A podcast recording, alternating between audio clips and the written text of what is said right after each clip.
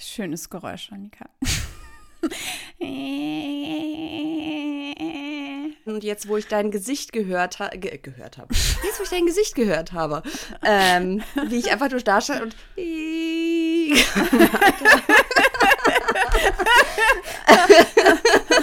Wenn mein Gesicht ein Geräusch machen würde, wäre es dann das. wäre es books, and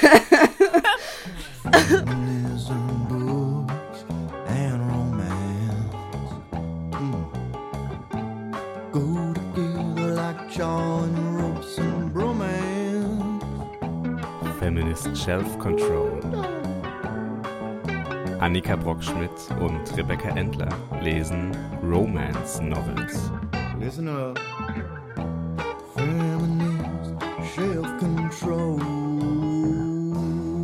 Okay. Äh, keine Ahnung, wie wir einsteigen. Ich werde Hallo. irgendeins von unserem, von unserem Gelaber von vorhin, äh, die, die inoffiziellen Teil, wo wir über jede einzelne Person, die wir kennen, gelästert haben, einfach vorne ran Mhm. Gut. Äh, schneiden. absolut. Ja, Und- und innovativer Anfang, innova innovativer Einstieg finde ich immer gut. Und, und wenn ihr uns äh, live über alle uns bekannten Personen lästern hören wollt, dann, das habe ich wirklich perfekte Überleitung gemacht, wir haben Live-Auftritte anzukündigen. Und zwar sind wir am 28.03., 28. März, im soziokulturellen Zentrum des Bahnhofs Langendreher in Bochum im Rahmen der feministischen Aktionswoche. Eintritt ist frei. Ich glaube, man muss sich aber voranmelden, da die Plätze begrenzt sind. Und ich Also- glaube, es werden Spenden gesammelt. Und es werden Spenden gesammelt. Ah ja, also bringt eure Scheckhefte mit. ähm, genau.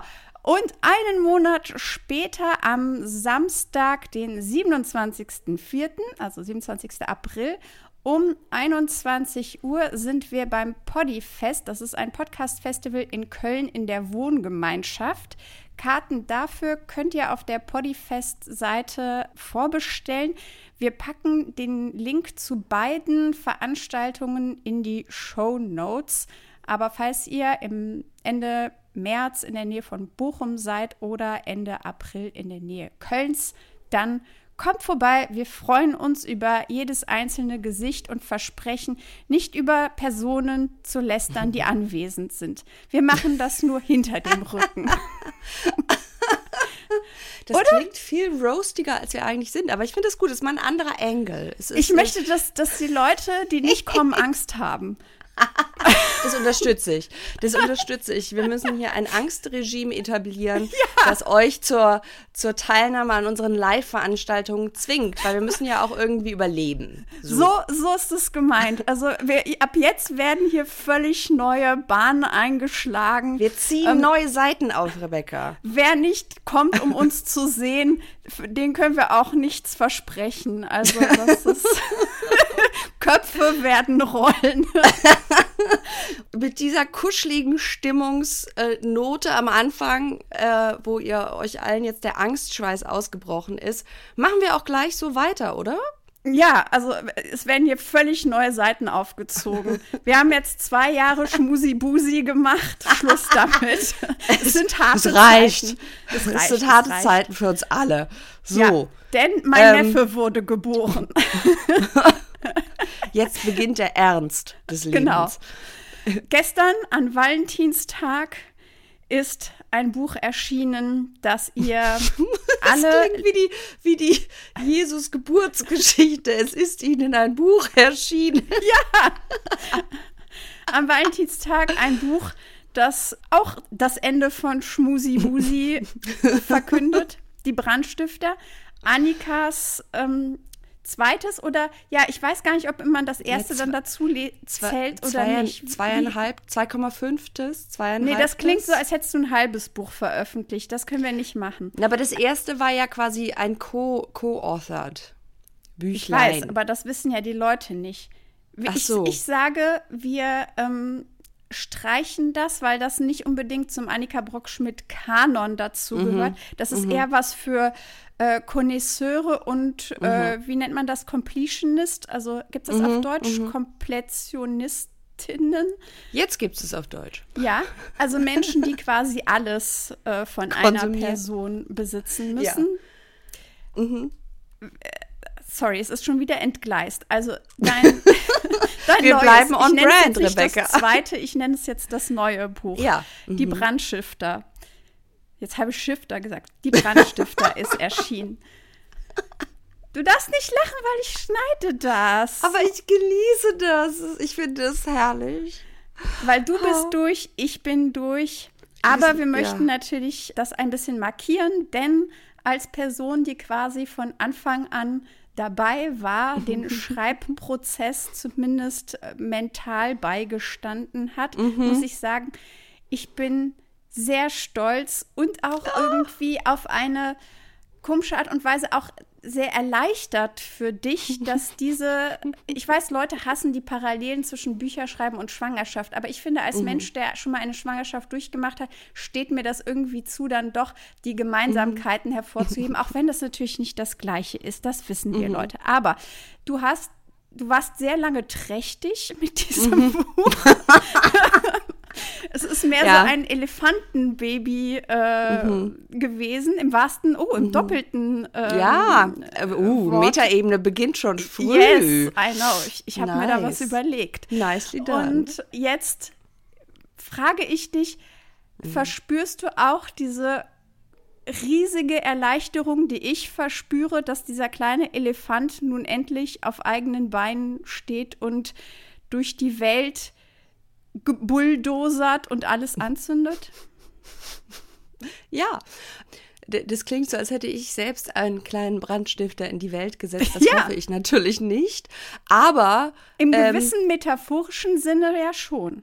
ja, also wenn, wenn dieses Buch den etwas trägen, um es diplomatisch auszudrücken, ähm, politischen deutschen Diskurs bezüglich der USA ein bisschen anzündelt, hätte ich da gar nichts gegen, auch wenn ich jetzt schon eigentlich sehr ungern weiter meine eigenen Social-Media-Kanäle betreuen möchte. Also falls es jemand übernehmen möchte. ähm, da muss ich mir noch was überlegen.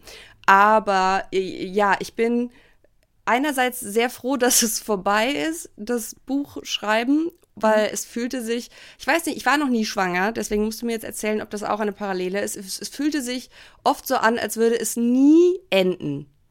Ähm, und ich wollte einfach nur noch, dass es, dass es vorbei ist und es endlich weitergeht, weil ich, oh, es war ein physischer und psychischer Ausnahmezustand irgendwann. Ja, also ich kann nicht für alle Schwangerschaften sprechen, aber das ist auf jeden Fall so, dass man irgendwann seinen eigenen Körper und seinen eigenen Geist zurückhaben möchte. Und das sehe ich ja. zumindest jetzt bei Parallelen zum Buchschreiben, dass ich mir auch wünsche, irgendwann meinen eigenen Kopf zurückzuhaben und nicht mehr die ganze Zeit über bestimmte Themen nachdenken Ja. zu müssen, weil man kann das ja anders als vielleicht ein anderer 9-to-5-Job nicht abschalten. Also ich Es bin sehr schlecht da. darin und du Immer, kannst es immer, auch nicht immer, abschalten. genau, immer. es ist immer, immer da.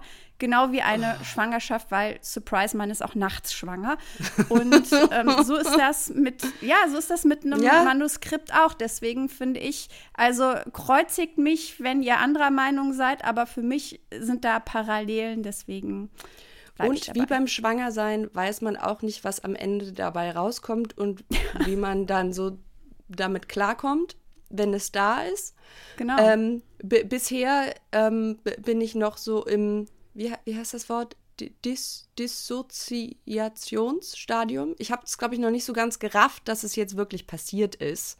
Ähm, also wäre ich schwanger gewesen, müsste ich jetzt wahrscheinlich nach der Geburt in intensive Betreuung, um äh, nicht äh, in postnatale Depression, oh, es ist sehr düster geworden, äh, abzugleiten.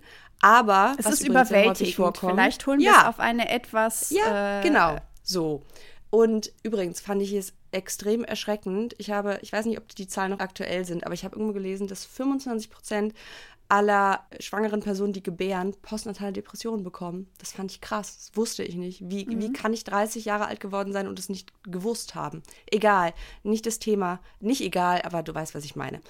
Okay, zweite Entgleisung des Themas. Ihr seht schon, es wird ein, es wird, glaube ich, ein etwas ähm, wilder Ritt heute potenziell werden. Weil man muss auch dazu sagen, Annika nicht nur erst erst seit gestern, sondern natürlich finden auch Interviews, Besprechungen, Fernsehsendungen auch schon im Vorhinein statt, was ja sehr wichtig ist, damit das Buch überhaupt, wenn es erscheint, wahrgenommen wird. Und das heißt, Annika hat jetzt schon einen mehrwöchigen Marathon an Interviews, an ExpertInnen-Gesprächen und an solcherlei Dingen hinter sich. Und Surprise, auch das ist jetzt nicht unbedingt ein Spaziergang im Tulpenbeet, sondern das ist Arbeit. Das ist anstrengend. Deswegen kriegen wir jetzt hier noch die Reste ab. Genau, es ist Die das haben wir uns Reste, für den Podcast das aufgehoben. Restemenü äh, dessen, was, Was noch zusammen, möglich ist. Was, was noch geht. Quasi so die Pizzakruste ähm, wird euch jetzt hier, die kalte Pizzakruste. Oi, Ähm, Weil auch das ist wichtig, also in dem Buch, vielleicht sagst du es ganz kurz, sollte Mhm. es eine Person noch nicht mitbekommen haben. Also es geht, jetzt sag ich's, ich, um das ist gut. ähm, die vergangenen, ja fast schon, also es sind mehr als 100 Jahre Geschichte der Republikanischen Partei mit dem Bemühen, einen roten Faden zu spinnen, warum der Status quo so ist, wie er ist. Und im letzten Kapitel gibst du auch einen Ausblick auf das, was uns erwarten könnte. Und das ist jetzt kein Spoiler, hoffe ich. Oder ist das ein Spoiler? Darf ich? Nein. es, es kann man sich auch, glaube ich, wenn man mich jemals schon mal zu dem Thema auch nur fünf Minuten gehört hat, kann man sich das, glaube ich, auch denken. Das wäre aber so witzig, wenn, wenn, also manche. Twist. Also pass auf, das Alles ist jetzt okay, so internas von Verlagen. Die haben manchmal so eine bestimmte Strategie, entwickeln die für Bücher, was man erzählen darf und was man nicht erzählen Mhm. darf. Und das wäre so witzig, wenn die jetzt bei Rowold sagen würden: so, ja, Annika, du darfst gerne über das, was vergangen war, sprechen, aber wenn es jetzt um die Zukunft geht, da müssen die Leute einfach das Buch kaufen. Das ist der Cliffhanger. Also wenn ihr wissen wollt. Wie es Stürzen wir in mit der? US-amerikanischen Demokratie weitergeht, dann werden wir Stay hier tuned. genau to be continued. Kauft, Kauft euch das Buch. Das Buch. Also, äh, ja, kauft das Buch unbedingt. Ähm, äh, weil ihr wisst ja, Miete und so weiter. Gibt es auch Aber eine Hörbuchversion? ja, die kommt, glaube ich, Anfang März raus, weil ich so spät abgegeben habe. Okay, nee, aber das ist eine Ähm, wichtige Infos, weil nicht alle Menschen ähm, können sich so äh, ein Sachbuch durcharbeiten und deswegen bei meinem Buch gab es das ja leider nicht und ich finde, ich bin immer noch sehr sauer deswegen. Also Völlig ähm, zu Recht. Vor allem, äh, ich weiß nicht, wie es dir geht, aber ich kann Sachbücher viel besser hören als lesen. Es sei denn, ich lese sie wirklich zu quasi Arbeitszwecken mit einem Textmarker in der Hand. Ich habe mir das irgendwie angewöhnt. Und deswegen bin ich wahnsinnig froh, dass es ein Hörbuch gibt. Hörbuch? Doch, so heißt es. Oh Gott. Sprache. Es ist, es läuft gut. Es ist kurz vor elf und mein Sprachzentrum schaltet sich bereits ab. Das ist total on brand. Das Willkommen auch wieder bei Verunlernen Sie Deutsch mit Annika und, Rebecca. Apro apropos, habe ich dir das schon gezeigt? Ich halte jetzt, ist super für ein Audiomedium, ich halte jetzt meine Handy-Rückseite in die Kamera. Ich war gestern mit Anja brunchen, um den, das Buch zu feiern. Das Buch zu feiern. Den Buchgeburt, wie nennt man das? Äh, Den Ersch Erscheinung, Release, wie auch immer. ja, Erscheinungs... Ja, du, du, kann- so. das Erscheinen des Buches. Ge ja. Ah, Genitiv, Konstruktion. Wie so eine Ähm, Erscheinung. Ich, ich habe den Lichtstrahl quasi spüren können. Genau. Und sie hat mir einen kleinen Sticker geschenkt mit etwas, das aussieht wie ein, mh, sowas wie ein Erdmännchen oder sowas in einem Kapuzenpullover. Und es steht drüber, ADHS Antifa, abgelenkt und trotzdem da. Das mh, fasst mich und mein Selbstverständnis und auch meinen Zugriff auf mein eigenes Sprachzentrum momentan ganz gut zusammen. Wo waren wir? Äh, Buch. wir Ja. waren fertig. mit allem. mit der Welt. Wir haben ja was geplant. Wir haben überlegt, welchen Ja. Teilaspekt dieses ja fast schon allumfassenden Werkes, das Annika rausgebracht hat, wir hier separat nochmal beleuchten können, in einer Art und Weise, die nicht nur informativ, sondern auch unterhaltsam ist. Und es boten sich einige Themen an. Wir haben uns dann entschieden für Ja, jetzt wird es ein bisschen auch für dich überraschungstütig, weil ich mich spontan so ein bisschen noch umentschieden habe. Ah, ja. Ich äh, habe mich entschieden für eine Mischung aus, ich erzähle ein bisschen aus den Erlebnissen der letzten zwei Jahre. Also ich habe versucht zumindest Dinge rauszupicken, die zumindest in der Mehrheit was mit dem Thema Feminismus, Geschlechtervorstellungen, Genderrollen und so weiter zu tun hat. Und ähm, aber gleichzeitig auch so ein bisschen, seien wir ehrlich, ein, ein kleines Best-of meiner liebsten Geschichten und Anekdoten aus dem Buch zu erzählen. Also sehr viele Spoiler. Und wie fange ich an? Pass auf. Pass auf, ich fange an. Okay, sehr gut. Weil noch besser. in, in deiner Einleitung beziehungsweise im ersten Kapitel ist mir nämlich was aufgefallen, weil du steigst Oh ein mit einer Veranstaltung von Ah, ja. Moms for Liberty. Die Joyful Warriors. Ich besitze einen Becher mit der Aufschrift. da suche ich das Bild so raus, das schicke ich. Das, das posten wir auf unserem Instagram-Account. Ja. Und gleichzeitig auch, die haben sie Merch mit dem Mama Bär als, äh, als Ding. Also die Moms for Liberty wirst du gleich uns noch genauer erklären, äh, wer die eigentlich sind und woher die kommen und vor allen Dingen, wer sie finanziert.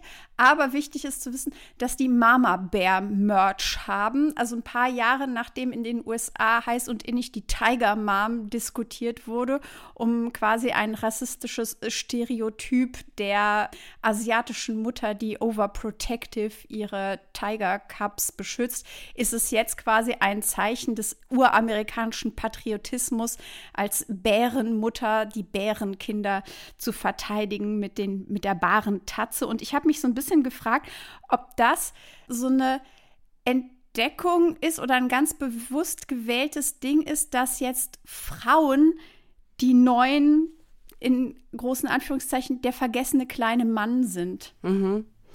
Also ich glaube, dass es, also erstens ist es eine bewusste Referenz an Sarah Palin, die dieses Mama Bär Bild quasi bekannt gemacht hat. Es gibt auch ein ganz schreckliches Buch, was ich irgendwann mir fest vorgenommen habe, in diesem Podcast, äh, Rebecca, dir anzutun. Äh, du musst es nicht lesen. Ich lese es gerne alleine und erzähle der, dir dann davon, namens Mama Bear Apologetics. Und, Also Sarah ähm, Palin, Alaska, was war sie? Äh? Gouverneurin. Gouverneurin ähm, Alaska und ich glaube, dieses Mama Bär als Reference kam das erste Mal auf, als sie sich wie eine Bärenmutter vor ihr äh, Kind, das Trisomie 21 hat, gestellt hat, oder? War das in dem Zusammenhang? Es gab mehrere Beispiele, wo sie irgendwie äh, dann im Wahlkampf, sie war ja dann auch Running Mate von, von John McCain, so ist sie quasi Richtig. äh, auf nationaler Bühne bekannt geworden. Und vorher war sie relativ äh, unbekannt außerhalb von konservativen äh, Zirkeln. Und sie hat so, mh, ich sag mal, eine Wichtiges Tea Party Gründungsmitglied, oder? Mm, äh, Ja, mm, na, nicht wirklich Gründungsmitglied, aber sie ist dann quasi äh, dann danach, weil Tea Party ist ja nach McCain, ist sie dann zu so einer Art Galionsfigur der entstehenden Tea Party geworden, weil die Tea Party hatte ja nie so richtig feste Strukturen. Sie stellt so eine neue, neuen Archetyp einer konservativen Frau dar. Also eine, die sie hat, ich suche gerade mal nach dem Zitat, das habe ich jetzt natürlich nicht. Ich habe eine Side Note, die eigentlich nichts mit nichts zu tun hat, aber ein sehr, sehr guter Freund von mir behauptet ja, dass äh, wenn ich altern werde, ich exakt so aussehen werde wie Sarah Palin und hat mir mal so eine Fotomontage von uns beiden nebeneinander geschickt und ich muss sagen, es hat äh, gruselige Ich- Parallelen. Ich sag so, Rebecca, ich sag's mal so, Rebecca, solltest du je, und die sind ja wieder in Mode, habe ich mit Schrecken festgestellt. In Mode, sagt man das? Diese rechteckigen, äh, schmalen, Randlosen Brillen. ja, randlos oder mit so einem ganz schmalen, dunklen oder bl dunkelblauen Drahtrand. Ich glaube, das begegnete mir im Rahmen des Artikels, habe ich dir den nicht auch geschickt, zum Bibliothekarinnenchor? Ja, Irgendwann müssen wir auch mal eine Folge zu den diversen Chors machen. Ja, und ich könnte mir vorstellen, wenn man dir einen Altersfilter auflegt und eine dieser Brillen anzieht, dann, und ihr habt ja auch beide den Pony, Ja, Ja? ja, wir haben auch die gleiche Gesichtsform. Es ist, ähm, Wenn du dich dann noch anziehst wie ein Fox News Anchor, dann ja. Aber ich meine, ist ja auch irgendwo ein Kompliment, nicht? Weil sie ist ja natürlich auch eine ehemalige Schönheitskönigin. Ja, ja. Also, Das, das, also, Macht es äh, nicht das besser, ich weiß, es macht es schlimmer. Besser. Nee. aber da Also- musst du jetzt durch, Rebecca. Weil Ja. Sarah Palin ist ein wichtiger Meilenstein in der Entwicklung äh, eines neuen Archetyps konservativer Frauen. Weil vorher, Phyllis Schläfli sagt ja vielleicht einigen von euch was, so eine der Kam auch schon häufiger im Podcast vor. Genau. Also muss ich jetzt, glaube ich, nicht nochmal extra erklären. Also eine der großen rechtsextremen Aktivistinnen, die auch im Buch äh, häufig auftaucht. Und die hatte, sage ich jetzt mal, einen anderen Vibe als eine Sarah Palin. Die war eher so tweedige Twinsets und Perlen. Vielleicht hat jemand von euch die Gwyneth Paltrow Biopic-Monstrosität über sie gesehen.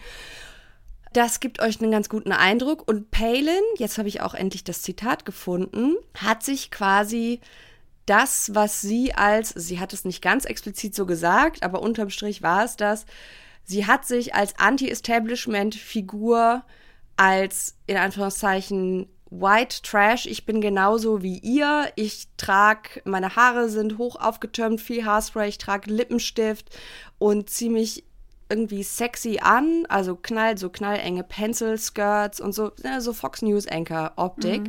Aber gleichzeitig stehe ich mit meiner AR-15 im Garten und ballere irgendwie auf, auf, auf Dosen und hat sich auch so inszeniert.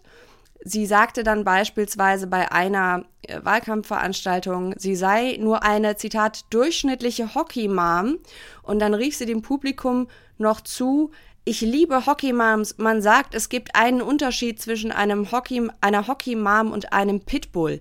Lippenstift. Und das äh, kommt Bombe an und äh, die Basis liebt sie. Und sie ist diejenige, die eben dieses, ich bin eine Frau, ich bin super rechts, aber super hot dabei, aber gleichzeitig bin ich auch Mutter und deswegen ist es quasi erlaubt, in einem Rahmen so diese Sexualität auch auszustrahlen. Und Weil das sie ist ist safe, sie ist verheiratet. Sie ist safe, sie ist verheiratet, sie hat sich reproduziert, sie ist quasi völlig innerhalb der heteronormativen ähm, Schranken und stützt dieses patriarchale System, ist aber gleichzeitig eine, die anpackt und eine, die kämpft wie eine Bärin um ihre Kinder. Und, Und gleichzeitig ähm, muss sie ja auch ziemliche Adleraugen haben, weil sie hat doch auch behauptet, dass sie von ihrem Garten aus Russland sehen kann. Ja, weil sie ist, und auch das ist letzten Endes was, was ganz gut so äh, Foreshadowing letzten Endes ist, aus dem Rückblick gesehen zumindest, dass sie hat halt auf der nationalen Bühne dann schnell auch international für katastrophale Schlagzeilen gesorgt, weil sie halt eine Menge sehr dummes Zeug gesagt hat, unter anderem das. Also, dass sie von ihrem Haus in Alaska aus Russland sehen kann. Und das war nur eines von vielen Beispielen. Aber das hat nicht etwa dazu geführt, dass irgendwie die Parteibasis gesagt hat, "Öh, das war jetzt vielleicht nicht die geilste Idee, Sarah Palin zu nehmen, sondern das hat quasi die Unterstützung für sie noch bestätigt, weil man es entweder lustig fand oder es egal war, weil sie ist halt eine von uns und die Eliten, die lachen über sie, aber sie ist eine, die für uns kämpft. Also so das klassische Einmaleins des Rechtspopulismus. Und ich hatte schon, also wenn man jetzt heute Berichterstattung über die Tea Party liest, hat man schon da immer mal wieder so mitschwingend, so, äh, so von politischen Korrespondenten vor allem, äh, gerade auch aus Europa, aber auch innerhalb der USA, so das Gefühl, da ist so ein, ein tiefes sich wundern dabei bei der Betrachtung dieser Bewegung. So nach dem Motto, was ist, was ist denn das hier? Und was hat denn das jetzt eigentlich mit, weiß ich nicht, der Partei eines Ronald Reagans zu tun? Und warum finden die das gut und warum lassen, lässt das Parteiestablishment sich darauf ein und was passiert hier eigentlich? Und das ist was, was, glaube ich, bis heute andauert. Jetzt mit Trump fortgesetzt nochmal auf extremerem Level.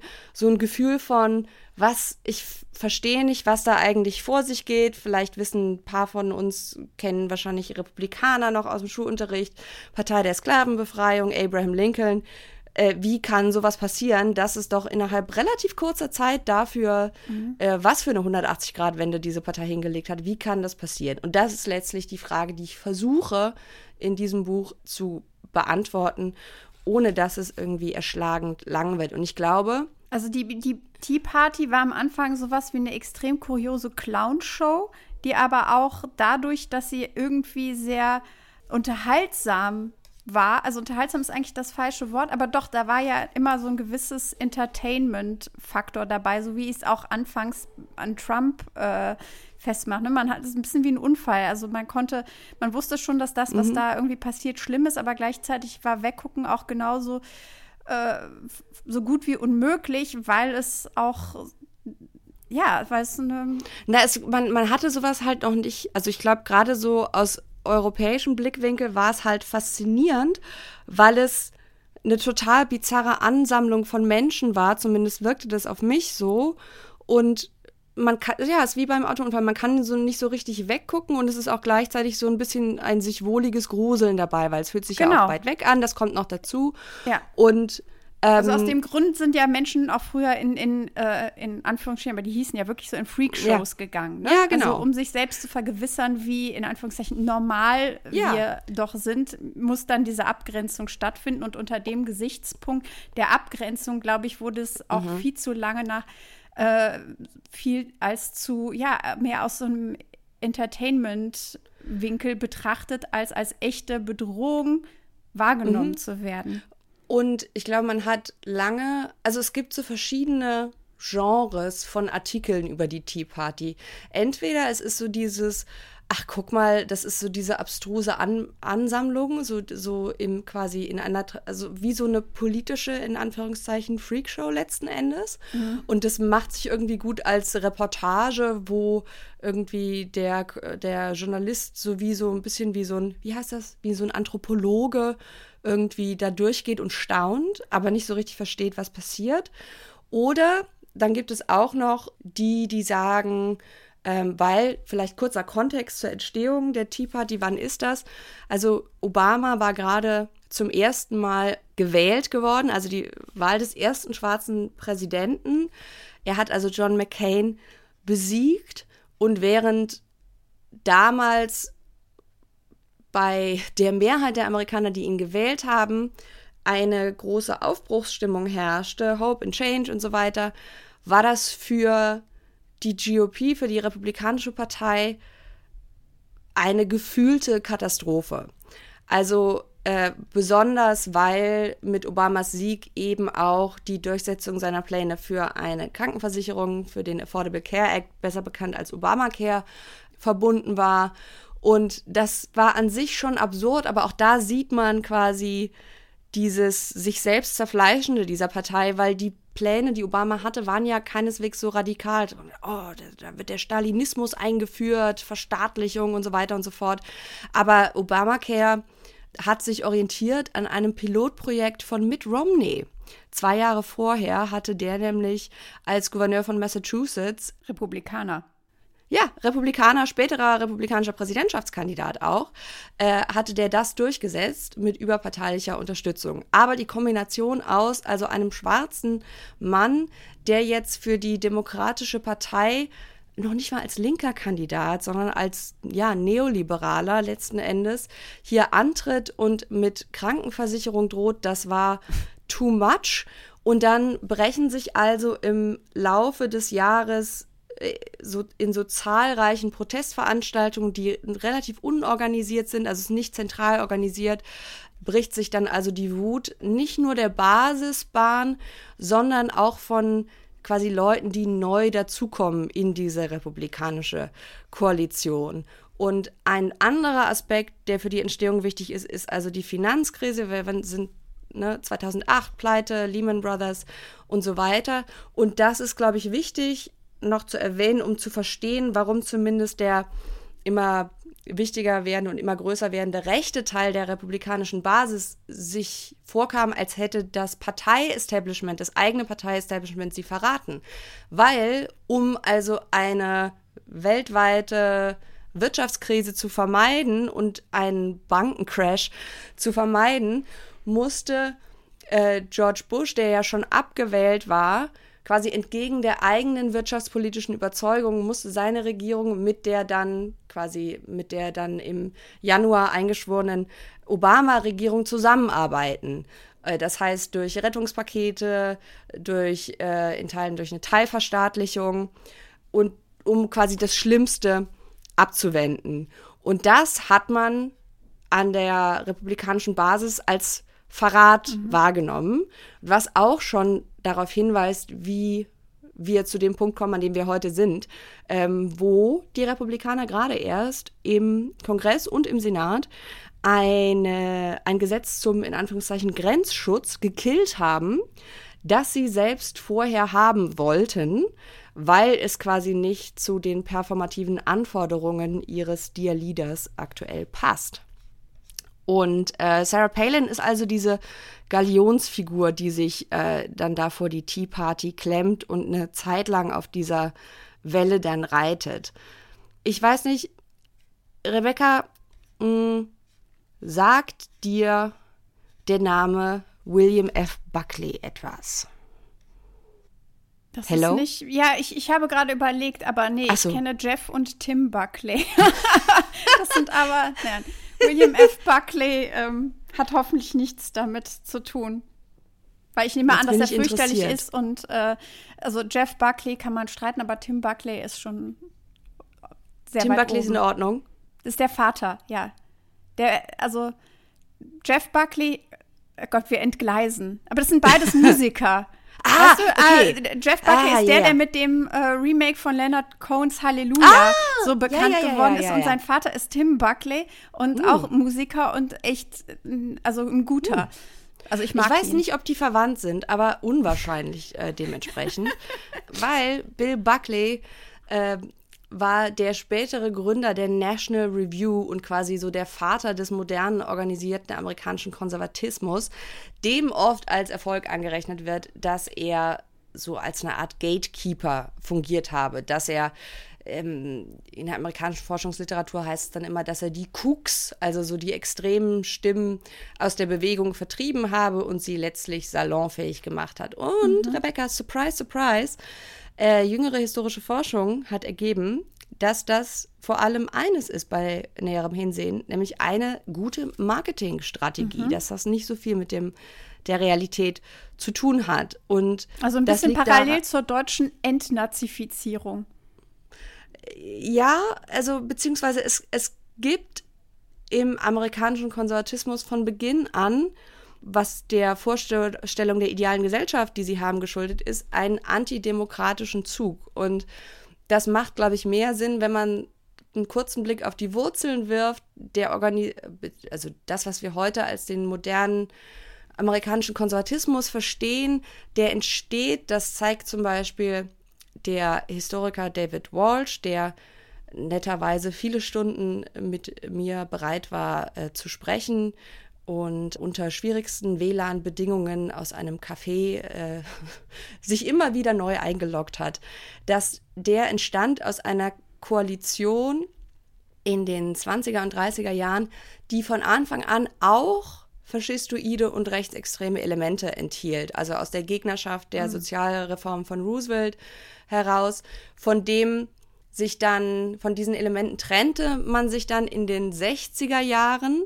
zumindest nominell, weil sich die mh, Teile der Bewegung, die salonfähig werden wollten, etwas wegbewegten vom ganz harten offenen Rassismus und der Unterstützung der Segregation, die ja bis Ende der 50er Jahre auch auf den Seiten der National Review, das war so die Speerspitze des intellektuellen Konservatismus, gang und gäbe gewesen waren. Und jetzt, Rebecca, muss ich dich bitten, dein Dokument zur Hand zu nehmen. Ja. Denn jetzt kommt unser erstes Zitat, was du vorliest, weil Bill Buckley selber schrieb noch 1957, also drei Jahre nach dem Urteil Brown versus Board of Education, wo die Desegregation der Schulen ähm, beschlossen wurde, folgendes über die Frage, ob Schwarze im Süden des Landes wählen sollen dürfen. Die zentrale Frage ist, ob die weiße Gemeinschaft im Süden das Recht hat, solche Maßnahmen zu ergreifen, die notwendig sind, um sich politisch und kulturell in Gebieten durchzusetzen, in denen sie zahlenmäßig nicht überwiegt. Die ernüchternde Antwort lautet ja. Die weiße Gemeinschaft ist dazu berechtigt, weil sie derzeit die fortgeschrittene Rasse ist. William F. Buckley Jr. Why the South Must Prevail im National Review von 1957. Alles klar. Und das ist tatsächlich ein, einer der wenigen Stellen, wo ich statt Race Rasse äh, übersetzt habe, weil hier das tatsächlich im biologistischen Mhm. äh, Sinne äh, gemeint ist. Und äh, Buckley revidiert das dann später, aber er kleidet letzten Endes, und das ist das, was David zum Beispiel in seiner Forschung zeigt, er kleidet diese Aufrechterhaltung von rassifizierten Hierarchien in eine dann mittlerweile gesellschaftlich akzeptable Sprache von Farbenblindheit in Anführungszeichen, die also die Realität von strukturellem Rassismus und von Diskriminierung abstreitet. Und auch in so einen ähm, so Deckmantel der Fortschrittsgewandtheit, die wir ja bei jetzt diesen ganzen Tech-Bros auch sehen. Also, dass im Grunde Rassismus zu entschuldigen oder zu vernachlässigen ist, wenn es dem Fortschritt der Menschheit, heißt aber eigentlich dem eingebildeten Fortschritt einer weißen Menschheit zu dienen ist. Aber ich habe jetzt quasi den, den äh, äh, leisen Teil laut gesagt. Genau, und aber auch gleichzeitig, also noch in den 60er Jahren hat die National Review, auch das zeigt David im, im Detail in seinem neuen Buch, das im April erscheint und das wir auch hier verlinken werden, dass man auch noch in den 60ern auf den Seiten der National Revi- Review äh, sowas wie Race Science in Anführungszeichen findet. Also das, was dann später auch in den 90ern, kommen gleich dazu, warum, wieder modern wird mit so Leuten wie Charles Murray und ähm, The Bell Curve. Und was ich auch noch spannend fand bei der Recherche, was glaube ich auch wichtig ist, um so diese aktuelle moralische Panik, über die wir ja auch schon mehrfach gesprochen haben, äh, was die angebliche Sexualisierung von Kindern, sprich die Anerkennung der Existenz von und dem Anspruch auf Menschenrechte von LGBTQ-Personen angeht, dass das auch schon viel früher verwurzelt ist, als man das vielleicht denken mag, weil Republikaner haben also bis auf einen kurzen Flirt quasi mit progressiven Ideen Anfang des 20. Jahrhunderts, progressiv heißt hier übrigens nicht automatisch links, unter Teddy Roosevelt hinter arbeitnehmerfreundlichen Arbeitsmarktreformen gerne schnell äh, Kommunismus, äh, Stalinismus und so weiter gewittert, weil die Partei eben relativ schnell nach Lincoln zur Partei äh, des Unternehmertums wurde. Also möglichst wenig staatliche Regulierung und so weiter und so fort. Gleichzeitig erhielt dann langsam aber sicher letzten Endes unter durch die Einbindung von so extremen Bewegungen wie der John Birch Society. Das ist eine, ja, eine Organisation, die von einem rechtsextremen Süßigkeitsmagnaten gegründet wurde, der äh, beispielsweise Evil geglaubt Willy Wonka. ja, der beispielsweise geglaubt hat, dass Eisenhower ein kommunistischer Spion ist, ähm, woraufhin dann sogar ein anderer rechtsreaktionärer Stratege sagt, Eisenhower ist kein Kommunist, er ist ein Golfer, was ich ganz schön fand.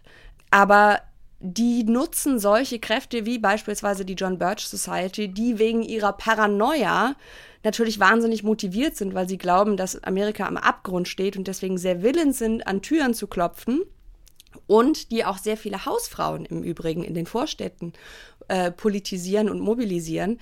Und die nutzt man für die Wahlkampfmobilisierung zum Beispiel unter Barry Goldwater und, und führt so also das ja, verschwörungsgläubige Denken, was wir heute zum Beispiel von den, da kommen wir wieder zum Anfang zurück, Moms for Liberty kennen, die heute also fest im Mainstream der Partei angekommen sind, führt dieses Denken ein. Also beispielsweise so Behauptungen wie, dass Sexualkunde und die Akzeptanz von LGBTQ-Menschen in Schulen eine, in Anführungszeichen, Sexualisierung von Kindern darstellte.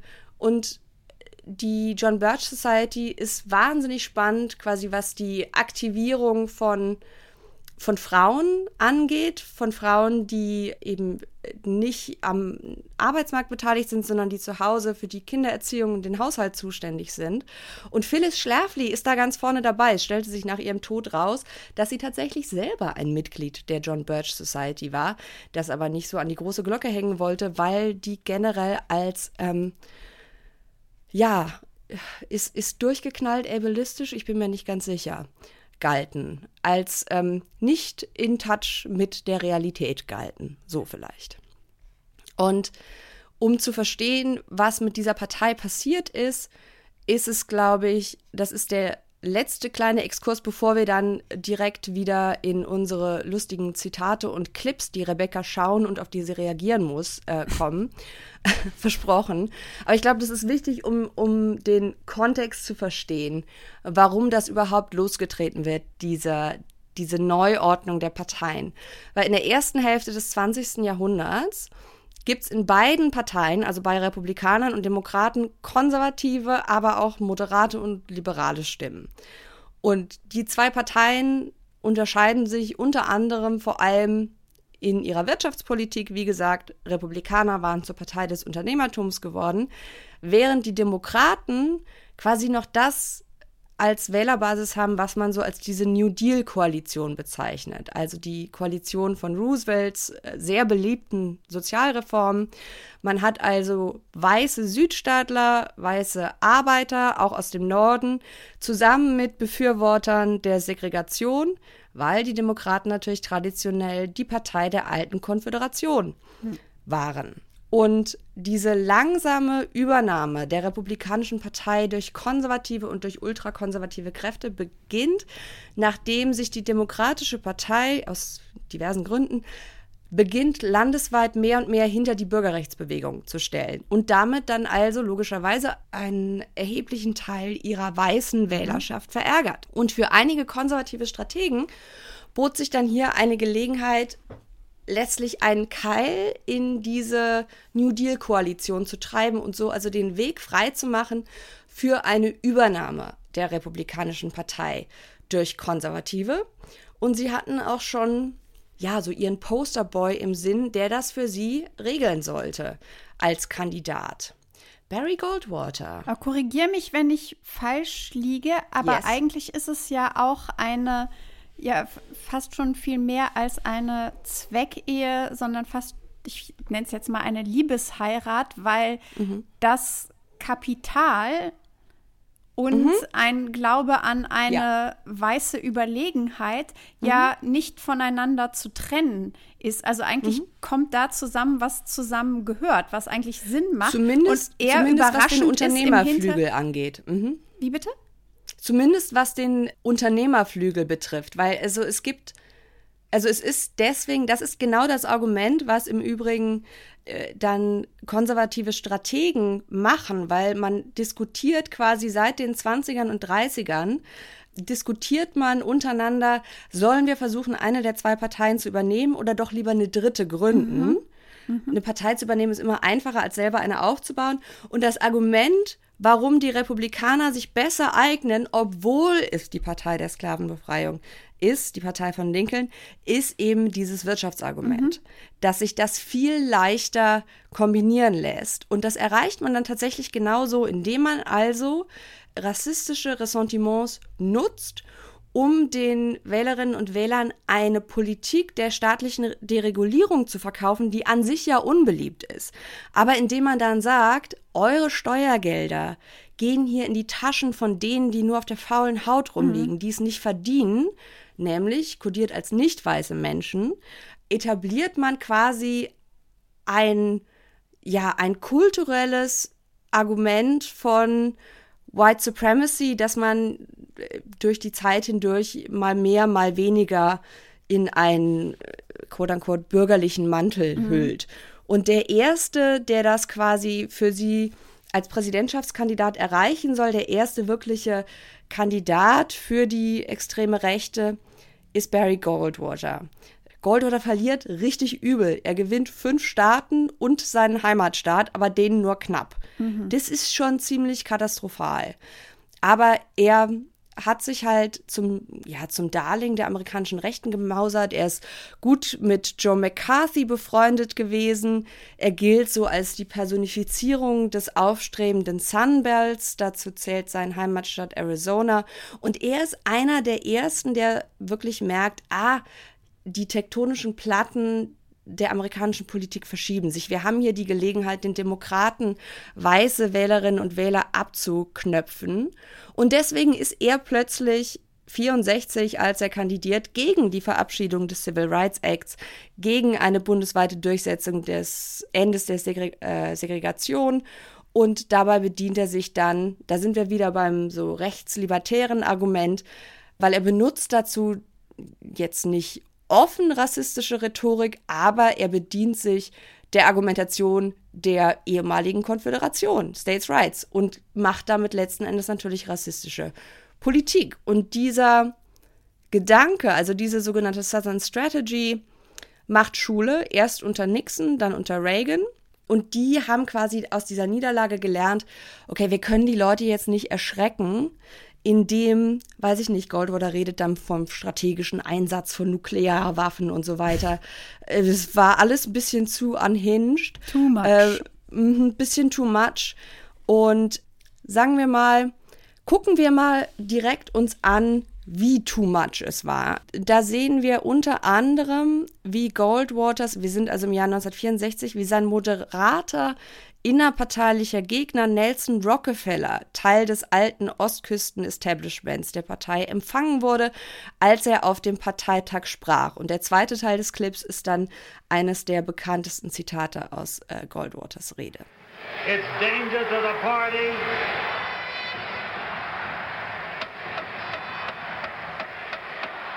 I am not. You haven't kept this audience spit on. It's your job. Now look. I would remind you that extremism in the defense of liberty is no vice.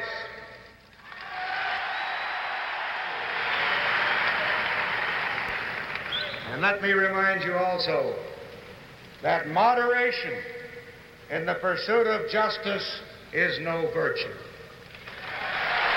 Also dieser Parteitag war eine absolute Shitshow. ähm, nur so, also es gab, es gab Prügeleien, es gab tätliche Angriffe. The governor hasn't had a chance to talk. He's been up here 10 minutes and he hasn't had a chance to talk but about four minutes. Der gerade gehört, ne? Also wie Rockefeller kann ewig nicht sprechen, weil er ausgebuht wird von den Goldwater-Unterstützern, die immer brüllen, we want Barry, we want Barry. Rockefeller wollte eine Resolution verabschieden, wo sich die Republikanische Partei von extremistischen Gruppen wie dem Ku Klux Klan und der John Birch Society distanziert. Das ist gescheitert.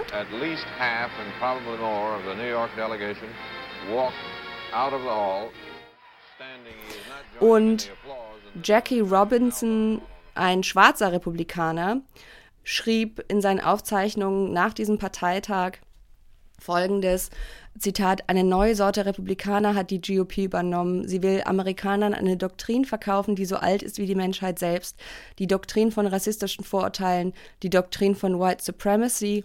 Wenn ich mein Gefühl, als ich der Dampfwalze dieser Operation zusah, in einen einzigen Satz fassen sollte, dann wäre es dieser, ich würde jetzt sagen, ich weiß jetzt, wie es sich anfühlte, ein Jude in Hitlers Deutschland zu sein.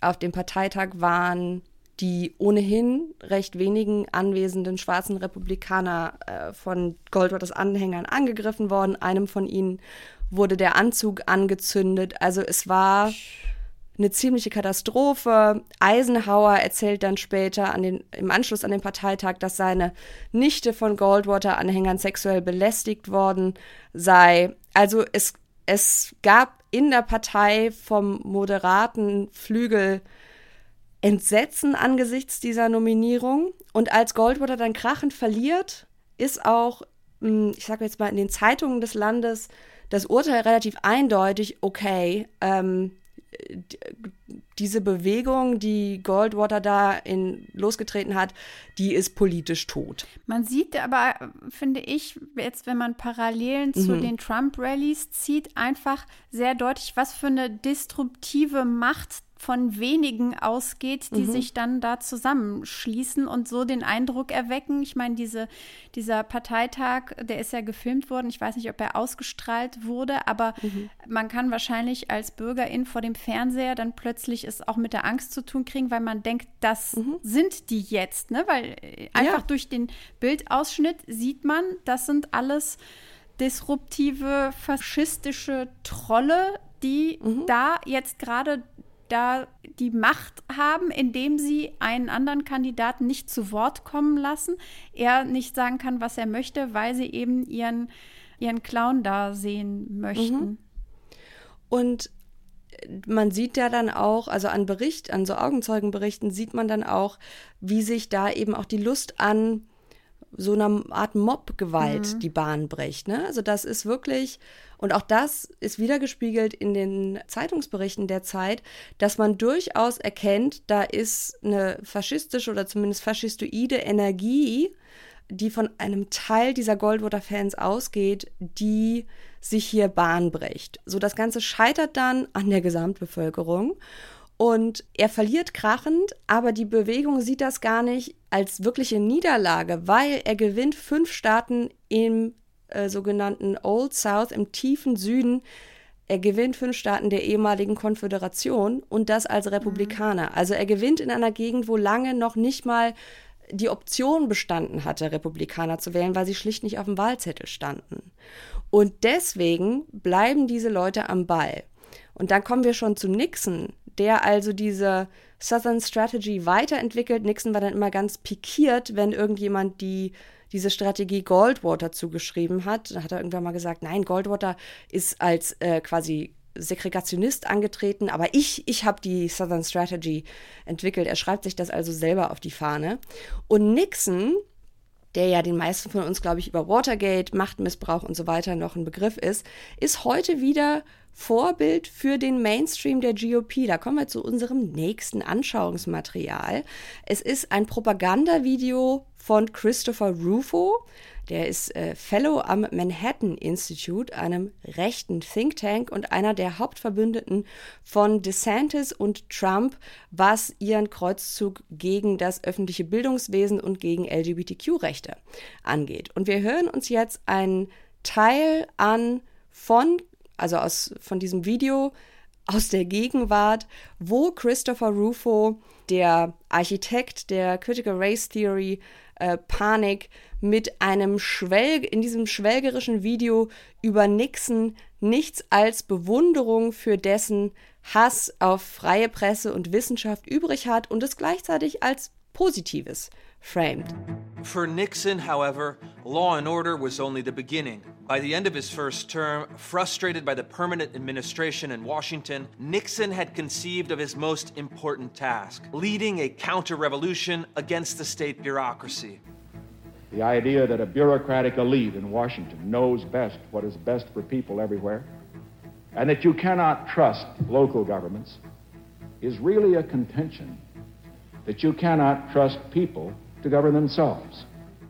To combat this, Nixon proposed a new American Revolution in which the government would be put back into check and power would be returned to the people. As the New York Times noted, Nixon wanted to advance an ideological grand design that would reverse the progression of the New Deal and the Great Society, abolishing the federal programs that threatened to impose the elite consensus on the common citizen. His famous enemies list was a crude proxy for the type of men who wanted to use the power of the state to re engineer society in their image. As Nixon told Henry Kissinger in the Oval Office, The press is the enemy. The establishment is the enemy. The professors are the enemy. Write that in the blackboard 100 times and never forget. Okay. Es ist sehr überraschend, wie viel man davon eins zu eins von heute mhm. Beziehungsweise von gestern und heute kennt. Also auch dieses Anti-Establishment im, äh, in Bezug auf Universitäten, ne? also die Professoren sind der Feind, die Presse ist der Feind. Es ist letzten Endes dieses Gerede von der Lügenpresse, jetzt Von hierzulande, bezieh- Genau, in ihren Elfenbeintürmen, was natürlich bei Nixon sehr viel damit zu tun hatte, mit der Studentenbewegung, mit äh, den Anti-Vietnamkriegsdemonstrationen. Und so weiter. Und was Rufo hier also sagt, ne, ist auch die Feindeslisten, die Nixon geführt hat. Alles prima. Es gibt dann auch noch eine Episode, die, glaube ich, erst 2022 so wirklich groß ans Licht gekommen ist.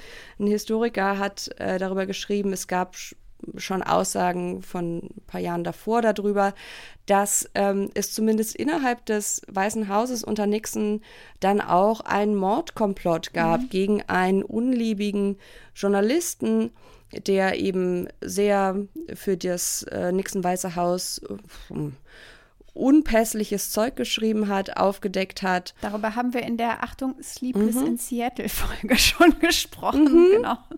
Genau, also die, der zum Beispiel Vergangenheit die, der Verbindung mit Faschismus-Sympathisanten, Nazi-Kollaborateuren und Nazi-Kriegsverbrechern tatsächlich aufgezeigt hat. Ein paar von denen wurden dann gefeuert, andere äh, durften auf ihren Posten bleiben.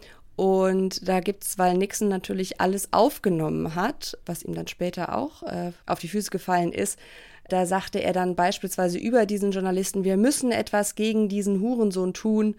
Genau, und dann haben also drei seiner engsten Mitarbeiter einen Mordkomplott geschmiedet. Ob er jetzt was davon wusste oder nicht, ist ähm, nicht geklärt. Aber äh, ja, die, und dieser Anschlag wurde dann abgeblasen, weil man erst in das Watergate-Gebäude einbrechen musste.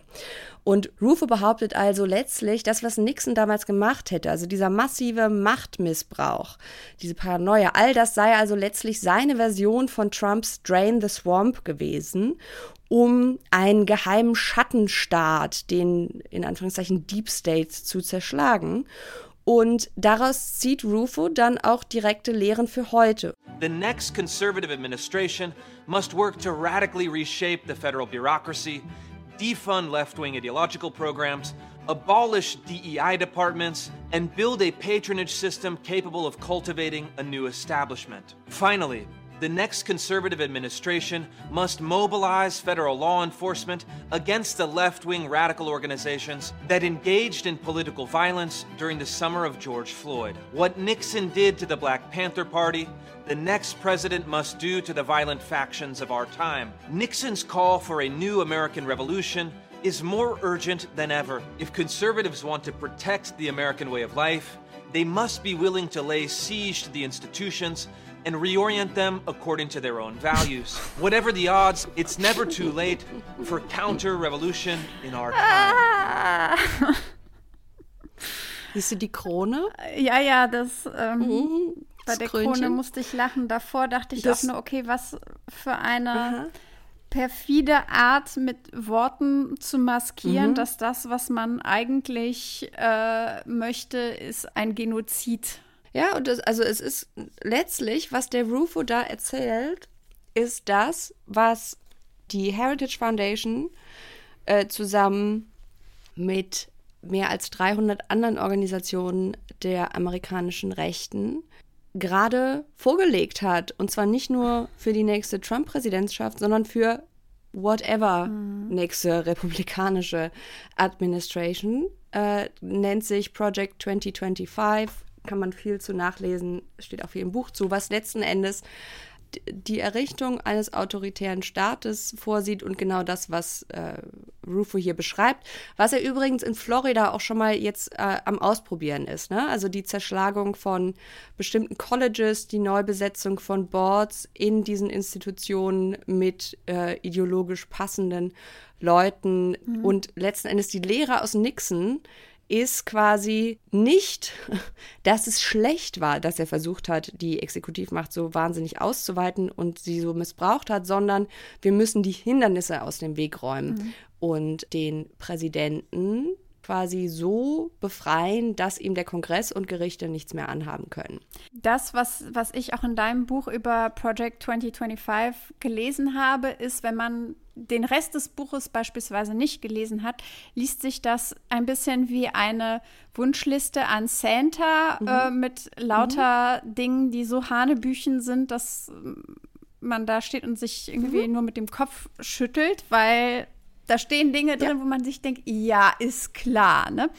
Aber mhm. nachdem ich dann den Rest auch gelesen habe, ist es einfach nur extrem alarmierend, weil viele von den Dingen, also alle Weichen quasi schon gestellt sind, eben diese Hindernisse aus dem Weg zu räumen. Das heißt, es ist keine Wunschliste an Santa, sondern das ist eher eine Art ähm, Manual. To-Do-Liste, so ja, ein bisschen, eine ne? To-Do-Liste, die nicht so Fantasie, also wie soll ich das sagen? Mir Die nicht so ja, die nicht so fantastisch ist im Sinne von äh, wildes Zeug sich ausgedacht, was eh nicht umsetzbar ist. Genau. Weil, also nur um dem Ganzen nochmal einen Rahmen zu geben, also diese, diese massive Ausweitung zum Beispiel der Exekutivgewalt, die Wurzeln davon finden sich quasi schon im Reagan, im, im Weißen Haus unter Reagan, wo einzelne Figuren schon quasi versuchen, genau diese Lehre aus Nixons Fall zu ziehen. Aber es gibt selbst da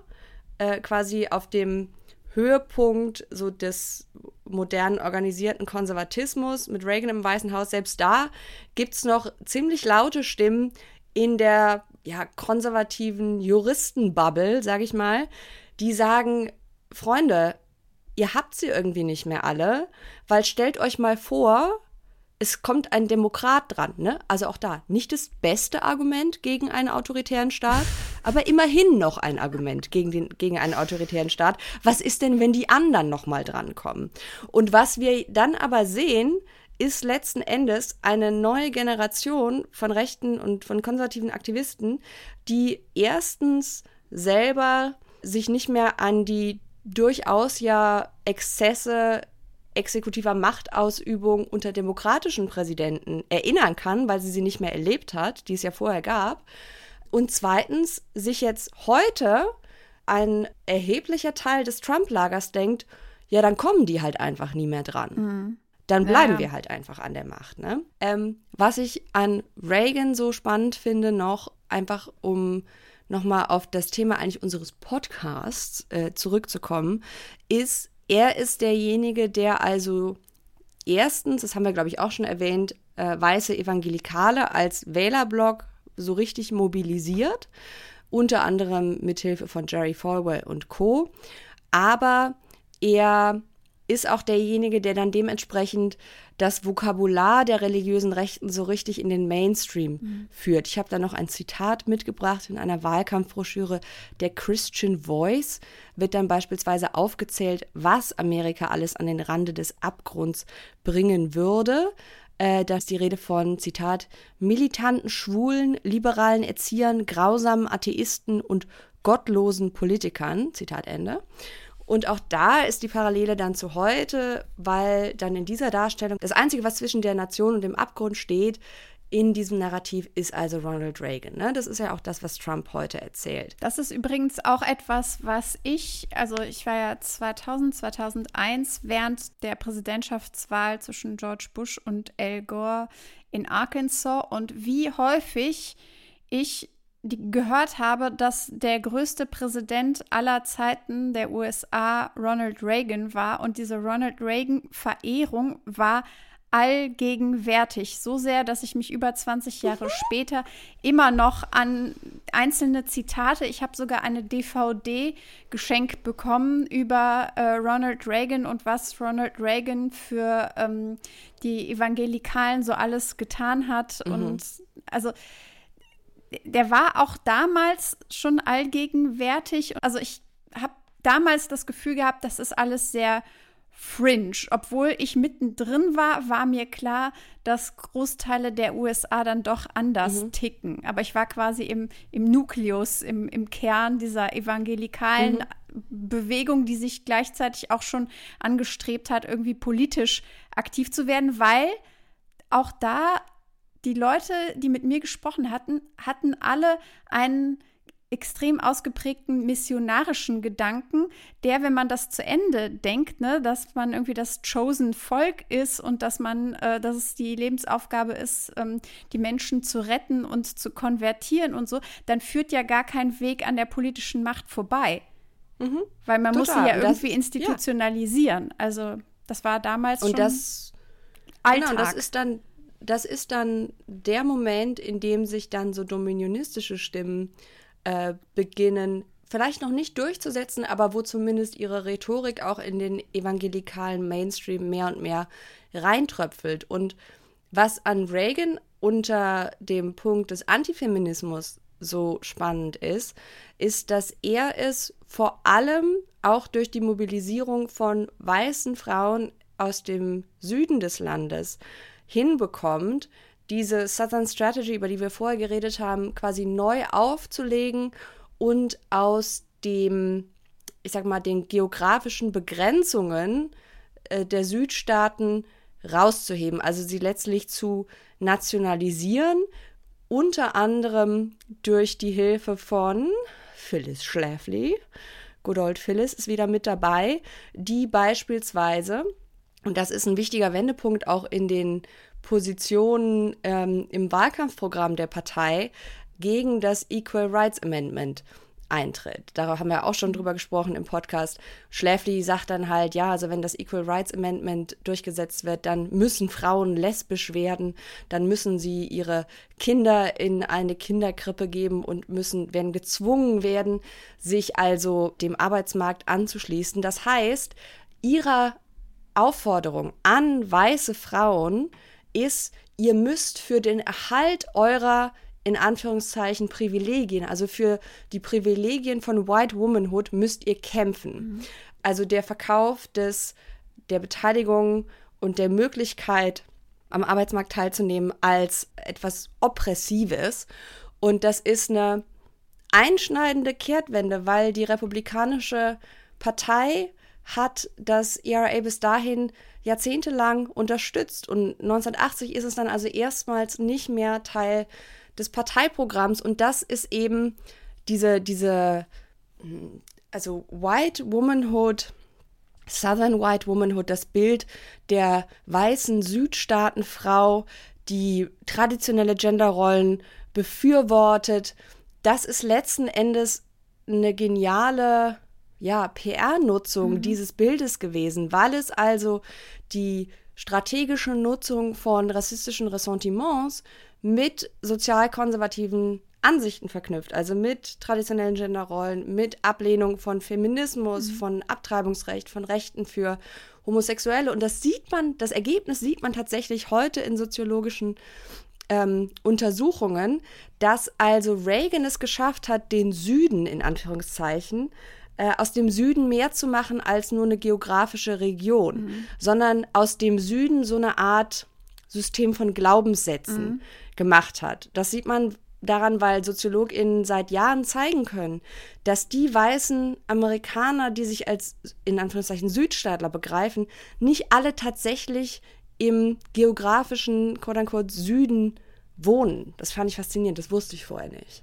Und um diesen Widerspruch von einer Frau, die über die Bühnen des Landes tingelt und frei ihren Antifeminismus verbreitet, irgendwie ja, um das zu versöhnen, ist Phyllis Schlafly auch diejenige, die dann immer ihrem Mann dafür gedankt mhm. hat, dass er sie heute hier auf die Bühne hat gehen lassen, weil eine Frau natürlich um Erlaubnis bitten muss, mhm. dass sie den Mund öffnen darf.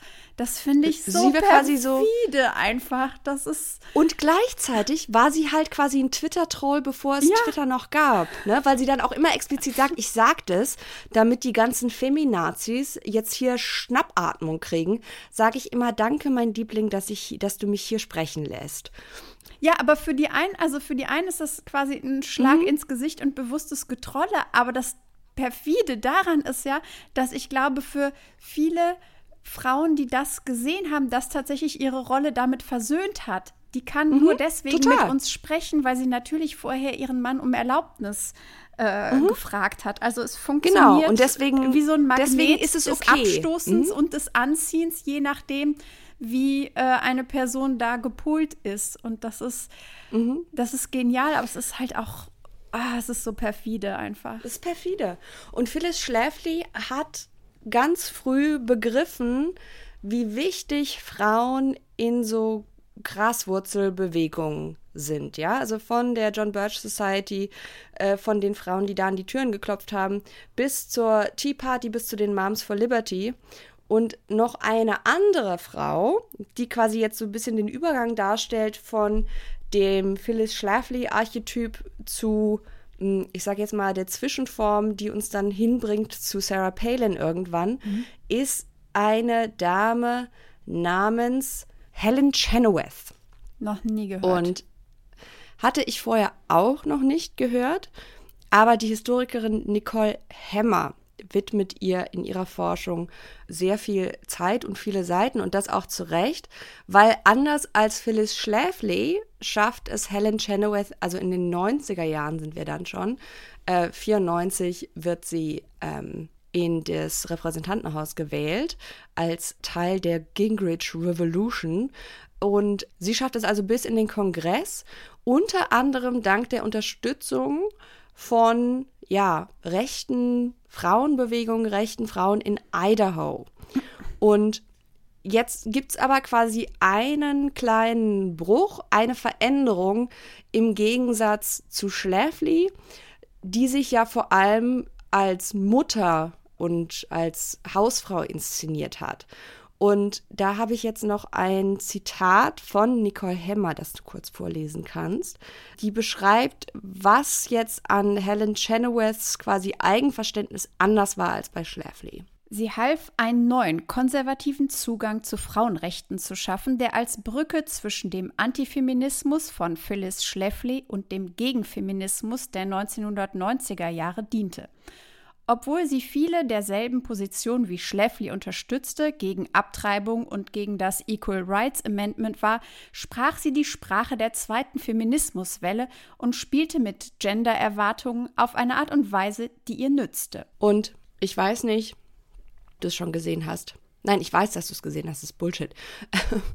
ähm, ich habe äh, Rebecca äh, vorher zwei Amazon-Rezensionen geschickt, auf die wir nachher noch eingehen werden, kurz äh, humoristisch, ähm, weil sich Menschen über das Gendern im Buch beschweren. Und Helen Chenoweth würde das, glaube ich, voll unterschreiben.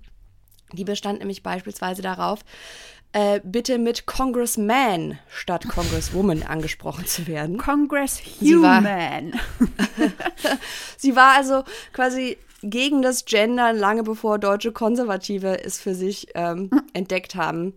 Die ist besonders deswegen wichtig, weil sie so der Darling von rechtsextremen Militias war und deren Sprachrohr im Kongress groß, sich groß gemacht hat für die Waffenlobby und so weiter.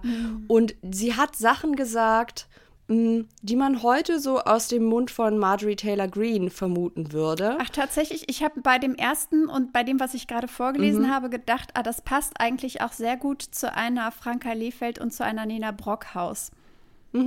Also ich sag mal so, das nächste Zitat, ich glaube, da würden sie vielleicht ein Adjektiv weglassen, aber sonst ist es ja eine Zusammenfassung des Buches. Es ist der weiße angelsächsische Mann, der heute in Gefahr ist. Ja, also angelsächsisch ist, steht nicht im Buch, aber sonst ja. Und die Reaktion auf diesen Satz war großen Applaus vom, ja, dem antisemitischen Hetzblatt eines früheren Ku Klux Klan Anführers. Und das ist auch nicht weiter äh, verwunderlich, weil angelsächsisch in diesem Zusammenhang, wie der Journalist Adam Serber im Atlantic geschrieben hat, eine besondere Bedeutung hatte, Rebecca. Angelsächsisch ist das, was man sagt, wenn einem nur Weiße zu inklusiv ist. Und das äh, Spaßige daran ist, dass er sich dabei nicht an nicht auf Chenoweth bezogen hat, sondern auf einen gescheiterten Versuch von zwei republikanischen Abgeordneten 2021 eine angelsächsische Fraktion innerhalb der GOP zu gründen, was dann doch ein bisschen zu krass ist. Ja, weil unter Weiße könnte man ja auch ItalienerInnen ähm, und die wollen, also, nee. Ja, und Angelsächsisch hat halt wirklich so direkte Ja, ja, KKK-Vibes. Ne? Also das war dann da ein bisschen too much. Und ähm, auch sonst redet Chenoweth auf eine Art und Weise, die uns von heutigen rechten Verschwörungsgläubigen bekannt sein dürfte. Es wurde dann doch unter anderem auch aufgrund dessen, was in der Zeit passiert ist, aufgrund von White Supremacist Terror, wurde dann doch ich sage jetzt mal, die Lupe ein bisschen ausgepackt und man bemerkte, dass diese Frau also Be Beziehungen, gute Beziehungen zu Milizen hat. Und es gab dann einen Skandal, weil die Militia von Montana Videokassetten mit einer ihrer Reden verkaufte, die sie als Abrechnung mit der New World Order, also mit der neuen Weltordnung, beworben haben. Und die Washington Post, ich habe die Originalrede nicht gefunden, ich habe nur einen Artikel gefunden der Washington Post, wo sie eine Lokalzeitung äh, zitiert, die beschreiben, was in der Rede gesagt wurde. Und da sagte sie folgendes. In der Rede spricht Chenoweth über den geistigen Krieg zwischen gottesfürchtigen Amerikanern und Umweltschützern. Die Klimakleber, Rebecca. Die Klimakleber. Ja, krass, dass die schon in den 90er Jahren als Feindbild gedient haben. Da kommt halt Chenoweths Biografie ins Spiel. Die war, hat übrigens auch für Barry Goldwater damals äh, Wahlkampf gemacht und war besonders äh, gegen Artenschutz und sowas und gegen Naturschutz. Und da kommt eben dieses Anti-Umweltschutz-Ding ähm, her, was bei ihr ganz stark ist. Sie hat außerdem so Sachen erzählt, äh, wie dass äh, so schwarze Helikopter rumfliegen würden, um äh, brave Amerikaner abzuhören und sie, ich zitiere, mit Lasern zu blenden. Äh, das war gerade sehr en vogue in der Militia-Szene. Ähm, Also weil auch man, schon ein bisschen so Aluhelm. Äh, ja, total, Vibes. weil man davon ausging, dass die, die schwarzen Helikopter eventuell von der CIA oder wem auch immer geschickt würden, um die neue Weltordnung durchzusetzen und die Bevölkerung zu entwaffnen. Daher auch der Militia-Bezug, das Horten von Waffen und so weiter und so fort. Und auf Chenoweth, damit kommen wir dann auch zum Ende unseres lustigen Ritts.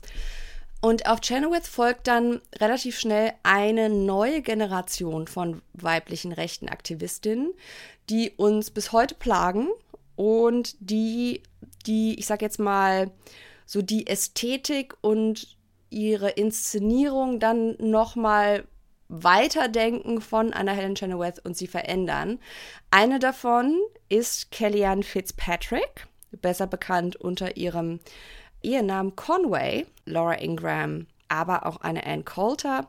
Ich weiß nicht, wann hast du das erste Mal von Ann Coulter gehört? Bei mir war es, als ich als Teenie Gossip Girl geschaut habe und der Doorman von Serena Vanderwoodson ein Buch von Ann Coulter liest, um zu verstehen, was, ich zitiere, der Feind denkt. Da habe ich sie das erste Mal wirklich gegoogelt und äh, Tiefen wahrgenommen. Das war mein popkultureller Ann Coulter-Bezug. ich habe keine Ahnung. Ich, also das ist eine der wenigen Personen oder nee, eigentlich eher einer der vielen Personen, wo ich keine Ahnung habe, wann die auf meinen Horizont gelandet sind. Und es ist nicht schlimm, dass, dass, dass du keinen direkten popkulturellen Bezug zu Ann Coulter hast, den ich auch niemandem wünschen würde. Ähm, wir gucken uns jetzt mal ein paar von diesen neuen rechten Frauen an, so Mitte der 90er. Und äh, weil, Rebecca, die sind sexy und hart rechts. Und ähm, die tragen zum Beispiel Miniröcke. Und jetzt musst du mal runterscrollen in dem Doc. Ich habe dir zum Beispiel ein Titel, das Cover des New York Magazines von, ich glaube, 95 aus dem Februar, 12. Februar 95 rausgesucht. Ja, das sieht aus, als wäre einfach eine neue Sitcom gedroppt. Also es sieht ein bisschen aus wie der Frasier-Cast. Ja, eigentlich sieht es genauso aus wie der Frasier-Cast. Frasier Cast, aber mit verstörenden politischen Ansichten. Und mit etwas Äh, besser sitzenden Anzügen. Zumindest die Männer. Magst du mal die Dame rechts im Bild beschreiben? Die, die große, Ja, die ja. große blonde ist das, Frau. Ist das Laura Ingram? Ja, Okay. Also Laura Ingram in ihrer konservativen Girly-Phase, würde ich sagen.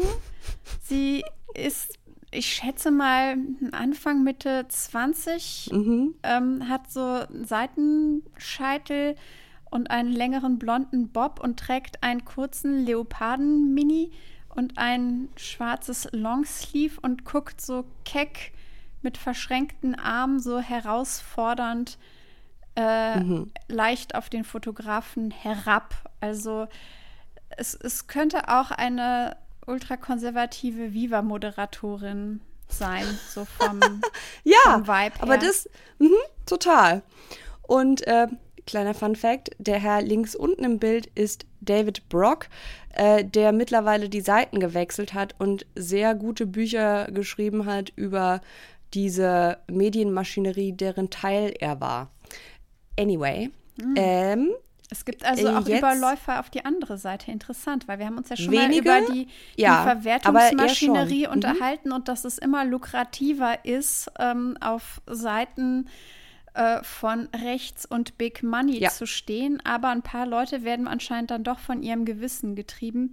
Good for Genau, him. Aber man Brock- muss auch sagen, das, also man Er hat halt auch wirklich Mist gebaut, ne? Also das steht ja auch unten neben seinem Bild. Er hat zum Beispiel The Real Anita Hill äh, geschrieben. Du kannst dir vorstellen, in welche Richtung das ging. Ja. Also er hat einiges äh, gut zu machen. Ähm, aber jetzt scroll noch mal ein bisschen runter. Jetzt möchte ich dir noch ein Bild aus Harper's Bazaar von 98 zeigen. Rebecca, beschreibe uns doch mal, was du siehst. Ich sehe ähm, Kellyanne Conway, die anscheinend an einem Baugerüst etwas zum Pole Dancing ansetzt. Also mit beiden Armen, Händen umfasst sie eine Baugerüststange und guckt lasziv unter ihrer äh, Föhnwelle hervor. Schwarz gekleidet. Das Mhm. So ist ein. Schwarz-Weiß-Foto. Genau, sie hat einen großen, ähm, breiten, ich weiß nicht genau, wie man, ich kenne mich mit Ein Ausschnittsform. U-Ausschnitt. Ein was? Das ist so ein, so ein, so ein, so ein Boatneck-U-Boot-Ausschnitt. Ach, siehst du, ich dachte, U-Boot-Ausschnitt wäre so gerade. Naja, jedenfalls, also es könnte auch ein Balletttrikot sein, was sie anhat. Das ist so für mich einfach so ein Balletttrikot-Ausschnitt. Ähm, Und ja, wie gesagt, sexy, lasziv könnte sie jetzt Pole Dancing am Baugerüst machen. Es ist so ein bisschen so dieses, so ein, wie wie nennt man diesen Blick? So come hither, so Schlafzimmerblick, aber auch so ein bisschen klein mädchenhaft und aber auch so ein bisschen scheu, aber gleichzeitig auch irgendwie sehr sexuell aufgeladen. Also, Also, seien sehr wir ehrlich, bewusst. äh, sie könnte so auch äh, Covergirl von Resisting Temptation sein. Eins zu eins. Ja. Casey Lynn would approve. Yes. Und jetzt scrollen wir noch mal ein bisschen runter. Mhm. Ähm, das ist auch aus dem Harper's Bazaar Artikel von 98. Das ist jetzt noch so eine kleine Fotokollage von den, äh, ich zitiere, Hot Babes der äh, radikalen Rechten. Uiuiui, also ich würde sagen, hot, sehr weit gefasster äh, Begriff. Aber wir stellen das, relativ. wir, unseren Lokismus stellen wir auch gnadenlos auf Ja. Mhm. Instagram. Also ihr könnt euch dann selbst ein Bild davon machen. Und zum Beispiel siehst du links oben äh, an ihrem Schreibtisch Ann Coulter, die ja schon sowas wie der Fox-Anchor-Archetyp ist. Äh, Nicole Hammer schreibt übrigens wahnsinnig spannend in ihrem Buch äh, Partisans, wo sie die, diese Bewegung in den 90er Jahren ganz äh, deutlich auseinander nimmt, beschreibt sie, wie zum Beispiel auch das neoliberale Medienestablishment diese Frauen überhaupt erst zu Stars gemacht hat, weil all diese Frauen, die du hier siehst, sind alle zum Beispiel bekannt geworden bei einer Mainstream-Audience durch Bill Mayer und sein Politically Incorrect, seine, seine Talksendung. Da waren die regelmäßig als Gäste.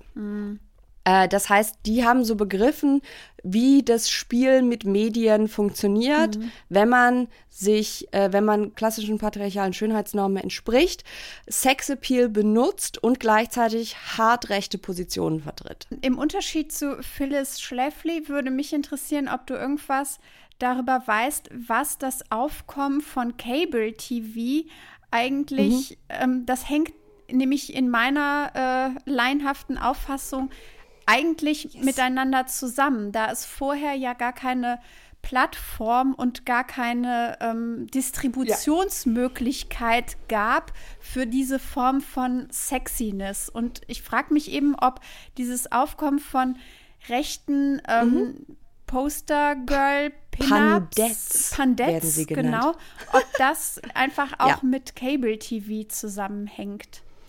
Total, weil die werden nämlich alle bekannt als unter anderem, indem sie halt zum Beispiel bei einem Bill Mayer auftreten, als, als Kommentatorin, aber auch in anderen großen Sendern, teilweise auch noch bevor Fox News tatsächlich überhaupt existiert. Also das ist auch eine wichtige Erkenntnis aus Nicole Hammers Buch, dass das ähm, ja, liberale Medienestablishment ganz erheblich dazu beigetragen hat, diese Leute überhaupt erst bekannt zu machen, sie zu Marken zu machen, mit denen sie dann, nachdem sie aus äh, diversen, ja, anderen äh, Funk- und Fernsehanstalten rausgeflogen sind, dann doch wegen einiger rechtsextremer Sachen, ähm, die dann als too much angesehen wurden, äh, entweder bei Fox News gelandet sind, wo Laura Ingram ja noch heute uns äh, verfolgt, und äh, oder äh, wie Ann Coulter ja quasi dann über den Aufstieg sozialer Medien zu so einer Ein-Frau-Maschinerie geworden ist. Ja, weil das ist ja quasi der, der nächste Schritt, das Genau. nächste Kapitel über den Bedeutungsverlust von Cable Mhm. News und dem Aufstieg von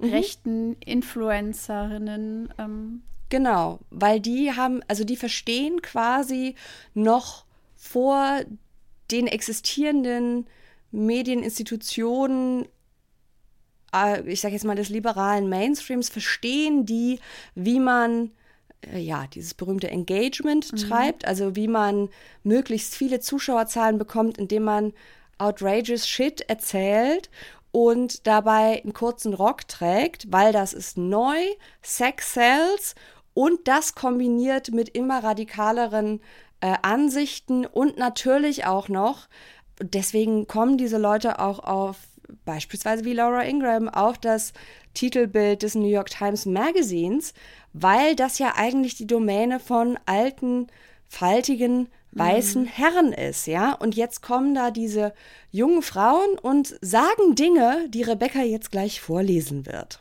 Weil, ja, ähm, ich, ich konnte mich nicht entscheiden, was ich nehme. Ich habe die wichtigsten Dinge aus oder die hm, Lotto unpackigsten Dinge aus dem Harper's Bazaar Artikel von 98 gelb markiert. Eigentlich könnte man es komplett lesen, weil da geht es nämlich unter anderem auch darum, dass, weil du ja gerade gesagt hast, es gab vorher nicht so wirklich so, ein, so eine Verwertungsmaschinerie für so äh, rechte Kommentatorinnen. Die waren halt vorher quasi innerhalb ihrer eigenen Organisationsbubble, aber jetzt über Fernsehen können sie halt auch eine viel größere Menge an Menschen ähm, erreichen. Rebecca, lies doch mal vor, wie Harper's Bazaar einsteigt. Washington, D.C. isn't known for its hot babes. Tailored suit with sensible pumps are. Äh, ist das jetzt plötzlich Ah, Latein? sine qua non. Ja, ist ein bisschen Latein. Ah ja, okay. zeigen, Entschuldigung, das Latein hat mich etwas äh, unerwartet getroffen. Okay, Tailored, völlig zu Recht. tailored suits with sensible pumps are sine qua non of congressional drag. The preppy look is obligatory for hill rats, the 20 and 30 somethings who work for dirt and the illusion of power. Gray, tan, and navy are the only safe colors in a town where image is political capital and even a hint of attitude can cost you 40,000 votes. Sehr präzise Anzahl an mhm. Stimmen, die ein äh, mhm. Attitude kosten kann, aber okay. Du, Rebecca, pro Kommentar verlierst du einfach 40.000 Stimmen. Bam, weg. Das, das klingt so, als Die sind quasi nicht wählbar. Ja, das klingt ein bisschen so, als hätte es, ähm, wie heißt sie nochmal? Jessica Stranger geschrieben. Oh ja, Das, mhm. Also aber dieser, mit ein bisschen zu viel, äh, bisschen zu viel Punktuation. ja, aber also das, was ich gerade vorgelesen habe, könnte auch der Einstieg in ein Jessica Stranger Mhm. Total. Äh, Absolut. Sein. Mhm. Äh, für diejenigen, die es vergessen haben oder nicht gehört haben, das war das tolle Buch Antifa versus Proud Boys. was wir In dem weder Zeit Antifa noch die Proud Boys vorkommen. Nee. Dafür aber spielte es auch in Washington, D.C. und äh, The Illusion of Power. Okay, soll ich noch weiter vorlesen oder? Ja, du kannst einfach mal, ich, vielleicht so die, die nächsten drei gelben Dinger als so Beschreibungen dieser, dieser jetzt uns versprochenen, implizierten Hot Babes äh, vorlesen, wie diese rechten Frauen beschrieben werden.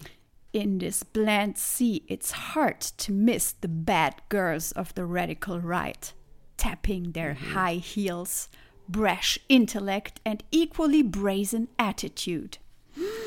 Eieiei. Weißt du, wie Ja. das, das klingt für mich? Sofort habe ich äh, Flashbacks zum Vorspann von Baywatch.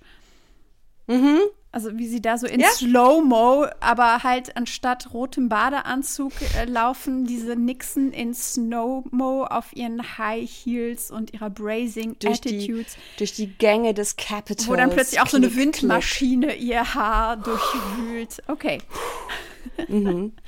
Weiter? du Und, sagst, wenn du äh, genug hast. Nein, ich habe nie genug.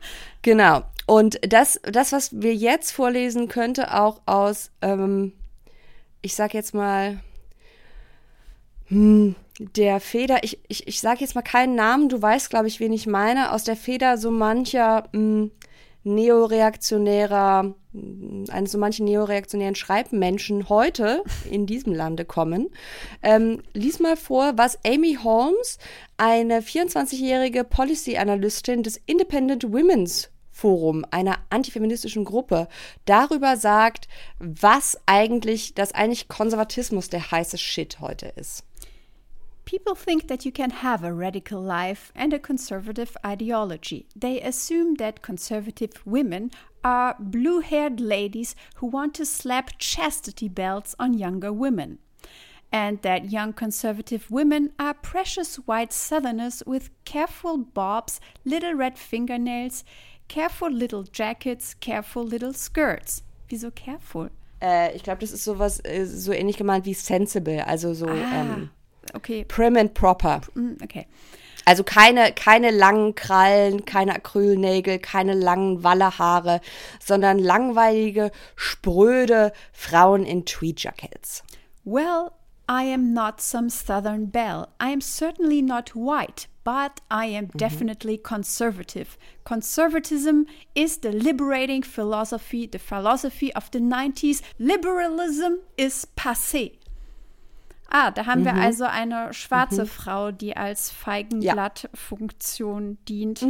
Die war auch auf den Fotos drauf, wo sie sehr busy äh, am Computer sitzt und gleichzeitig telefoniert und eine Coca-Cola trinkt. Und dann haben wir noch einen Satz über April Lassiter, die als Alanis Morissette der Neocons bezeichnet wird. Was die für eine übrigens absolut hundertprozentige 90s-Reference ist es bitte ein, als Alanis Hammer, Morissette oder? der Neocon. Lass mich raten, sie hat einfach sehr lange braune Haare.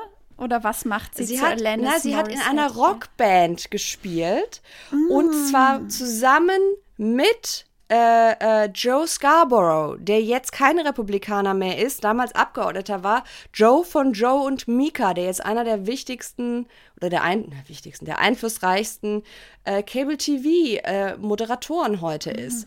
Und ähm, jetzt äh, haben wir ein bisschen Song-Lyrics noch für euch. I have no patience for your wink and nod politicization, she sings in one of her songs. I have no interest in your feminazi actualization. Mhm. Und jetzt kommt noch ein kleines ähm, Krümelchen von Kellyanne, damals noch Fitzpatrick, 30 Jahre alt, die wie vom Weekly Standard äh, beschrieben wurde. A new class of Washington bred cigar and martini bimbos. die, ähm, die von sich selber sagt, dass das hier ihre größte Angst ist. Broad mind and small waist have not switched places. Also auch noch Fat Phobia mit dabei. Und jetzt, wir müssen es ja irgendwie wieder in die Gegenwart bringen, schauen wir uns mal kurz an, was die Damen heute sozusagen haben. I'm Laura Ingram, and this is Ingram Angle from a chaotic Washington tonight. Earlier today, the Capitol was under siege by people who can only be described as antithetical to the MAGA movement. Now, there were likely not all Trump supporters, and there are some reports that Antifa sympathizers may have been sprinkled throughout the crowd. We'll have more on that later. Ähm, also Verharmlosung des Sturms aufs Kapitol als die paar Rascals und Antifa-Leute, die da They might hier have been sprinkled. little bit so ein, ein. Rezept für eine äh, politische Siege. Wir- Now sprinkle a little bit of Antifa into the mix Sprinkling a little and bit of stir Staatsstreich. until it's all eine flüssige Masse. Und gleichzeitig ist sie natürlich auch eine große Vertreterin von dem rechtsextremen White Replacement Verschwörungsmythos und sagt dann so Dinge wie Okay, think about this. Biden's parole power will be unchanged. And he'll get his $60 billion for Ukraine. Leave it to the Senate Republicans to call that a good deal. Conservatives essentially get nothing they want, and liberals get everything they want. Oh, but wait. Because Senator Langford says that the bill would allocate more money for immigration judges and other personnel. You know what I say to that? So what? More staff just gives Biden the chance to hire a bunch of woke people who will do everything possible to help bring more migrants into the country because that's how this works. Hmm. Mhm. Und falls noch irgendein Zweifel darüber bestand, was Laura Ingrams Ansichten zum Zustand der Republikanischen Partei sind, ähm, hier ist noch ein äh, abschließend noch ein sehr schöner Clip von ihr, wo sie anfangs noch behauptet, dass äh, die Linken, wer auch immer das sein mag, ja alle spinnen würden, wenn sie sagen, dass Trump die Partei fest in seiner Hand hat und dass niemand das Knie vor ihm beugen muss. Und dann endet sie aber äh, brillanterweise mit Look, this isn't complicated. If you want to be the Republican nominee in 2028 or 2032 or 2036, you're going to have to be able to credibly stand and say, Donald Trump did a fantastic job as president. He tried to do the best he could for this country. He was unfairly persecuted by the DOJ. And for that, we celebrate him and his accomplishments. And guess what? The voters are actually going to have to think that you meant what you said. Äh, ja, ich finde es, also ich betreibe jetzt hier schon wieder Lukismus, aber ich finde, im Fall von Laura Ingram steht mir das jetzt zu, nachdem ich mir ihre Visage mehrere Minuten lang angucken musste. Sie ist komplett tot hinter den Augen. ja, Also, die ist auch keine gute Präsenterin. Ich meine, man, Nee. kann, Oh. man kann viel äh, sagen über äh, Tucker Carlson und so. Es ist furchtbarer, unfassbar furchtbarer Typ. Aber ich finde, er ist zumindest engaging. Das ist das Einzige, was ich ihm irgendwie zugestehen kann. Laura Ingram ist eine absolut tot hinter den Augen und verkauft mir hier nichts.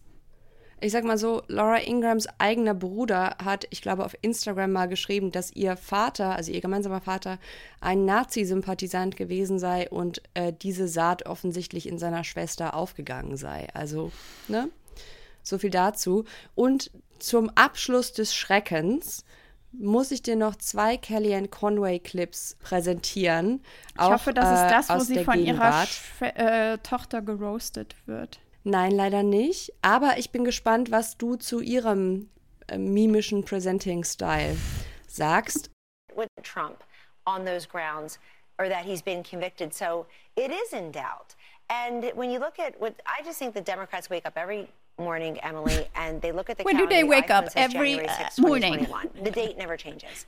And then they get an electric vehicle and go get an abortion. I just described the Democratic Party to you in seven seconds. Um, that's it. That's what I see.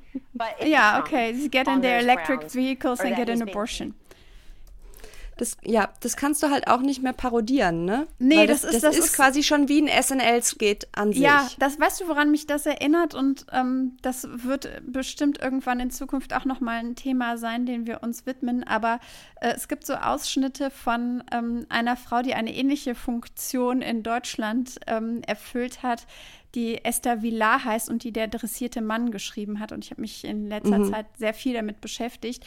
Und ähm, sie hatte auch eine Art und Weise, unaussprechliche, extrem provokante Dinge so zu erzählen, als sei es einfach ähm, das Normalste von der Welt. Und das ist, du hast schon recht, das nimmt eigentlich jeder Form von Satire komplett den Wind aus den Segeln, weil man steht nur mit offenem Mund da und denkt sich so, okay, alles klar. also es, es ist so krass zugespitzt, dass da nicht viel ähm, Raum zum Debattieren bleibt. Und das ist eigentlich eine recht geniale Strategie. Also Der, den zweiten, du, das muss ich vielleicht kurz zum Einleiten sagen, sonst ist es noch abstruser, als es ohnehin schon ist. Es geht natürlich um Weihnachtsdekoration und was Jill Biden in, also aktuelle First Lady, was die im Weißen Haus äh, sich da reingeholt hat, nämlich, ich zitiere, marxistische Tänzer und dann ähm, ist, hat die Person, die das zugeschnitten hat, diese Clips direkt dahinter, und das können wir vielleicht einfach just for fun drin lassen, weil wir brauchen ja auch ein bisschen Fun, ist äh, das, was Melania Trump auf dieser einen Hot Mic Aufnahme äh, gesagt hat. Okay. We are now learning that a radical left wing dance group was hired for Jill Biden's bizarre White House Christmas video. The studio's website Radical every left-wing crazy leftist dance cause you can group. imagine, from defund the police to getting rid of prisons and anti racism activists. You know, I really miss Melania Trump for lots of reasons in the White House, but no more so than this week. Uh, the first year that we had Christmas there, she did the preview for the press. She invited kids Is that from the local blood red schools. trees? Ich finde es so großartig, Yes, it dass was so very, Fox News tastefully Anchor fragt, die blutroten Bäume. They I'm, I'm complicit. I'm the same like him. I support him. I don't No. say enough. I don't do enough. No, it's- Wh- where I am, I put the. I'm working like a ass my ass I know. Christmas stuff. That you know who gives a f- about Christmas stuff and decoration, but I need to do it, right? Yeah, but a hundred percent. You have And no then- choice. And okay, and then I do it, and I say that I Also wir werden auch, auch äh, Teile dieser äh, Clips auf Insta posten, weil diese Radical Left-Wing Dance Group sah einfach aus wie eine äh, Nussknacker-Formation und eine Person hatte sowas ähnliches wie ein Blumenkohl auf dem Kopf. Ich weiß es nicht, aber ähm, Sehr cute alles, sehr pastelltönig, sehr. Ja. So, Rebecca, und ich dachte, mit diesem Clip entlasse ich dich jetzt heute. Ähm, Aber ich muss mal ganz kurz gucken, Ja. weil die zwischen, es liegen mh, vier Tage zwischen diesen beiden Clips, dann muss man sagen, haben Make-up und Lighting doch einen großen Unterschied gemacht, denn in dem äh, zweiten Mhm. Ja, ja. Clip sieht sie, äh, nee, in dem ersten Clip sieht sie komplett.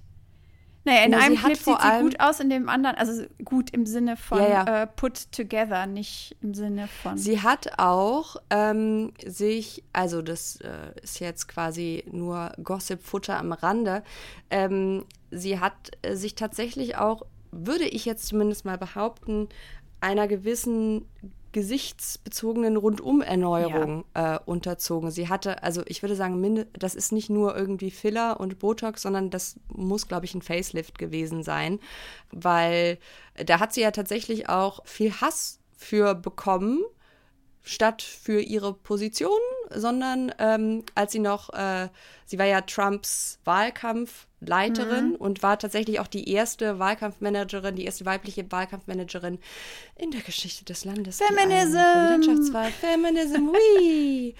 Wie Hillary Clinton sagt, immerhin ist Giorgia Meloni eine Frau. Ja, nicht nur Hillary Clinton, sondern Ja, äh, Ursula know, von der Leyen und äh, wir Ah, haben auch hier in, in Deutschland Leute, die ähm, Meloni Girl beklatscht und beglückwünscht haben. Ja, also wir halten fest, egal wie unfassbar rechts und wie nützlich du dich auch für die rechte Mhm. Agenda machst, du wirst nie, nie abgeschirmt sein von Misogynie.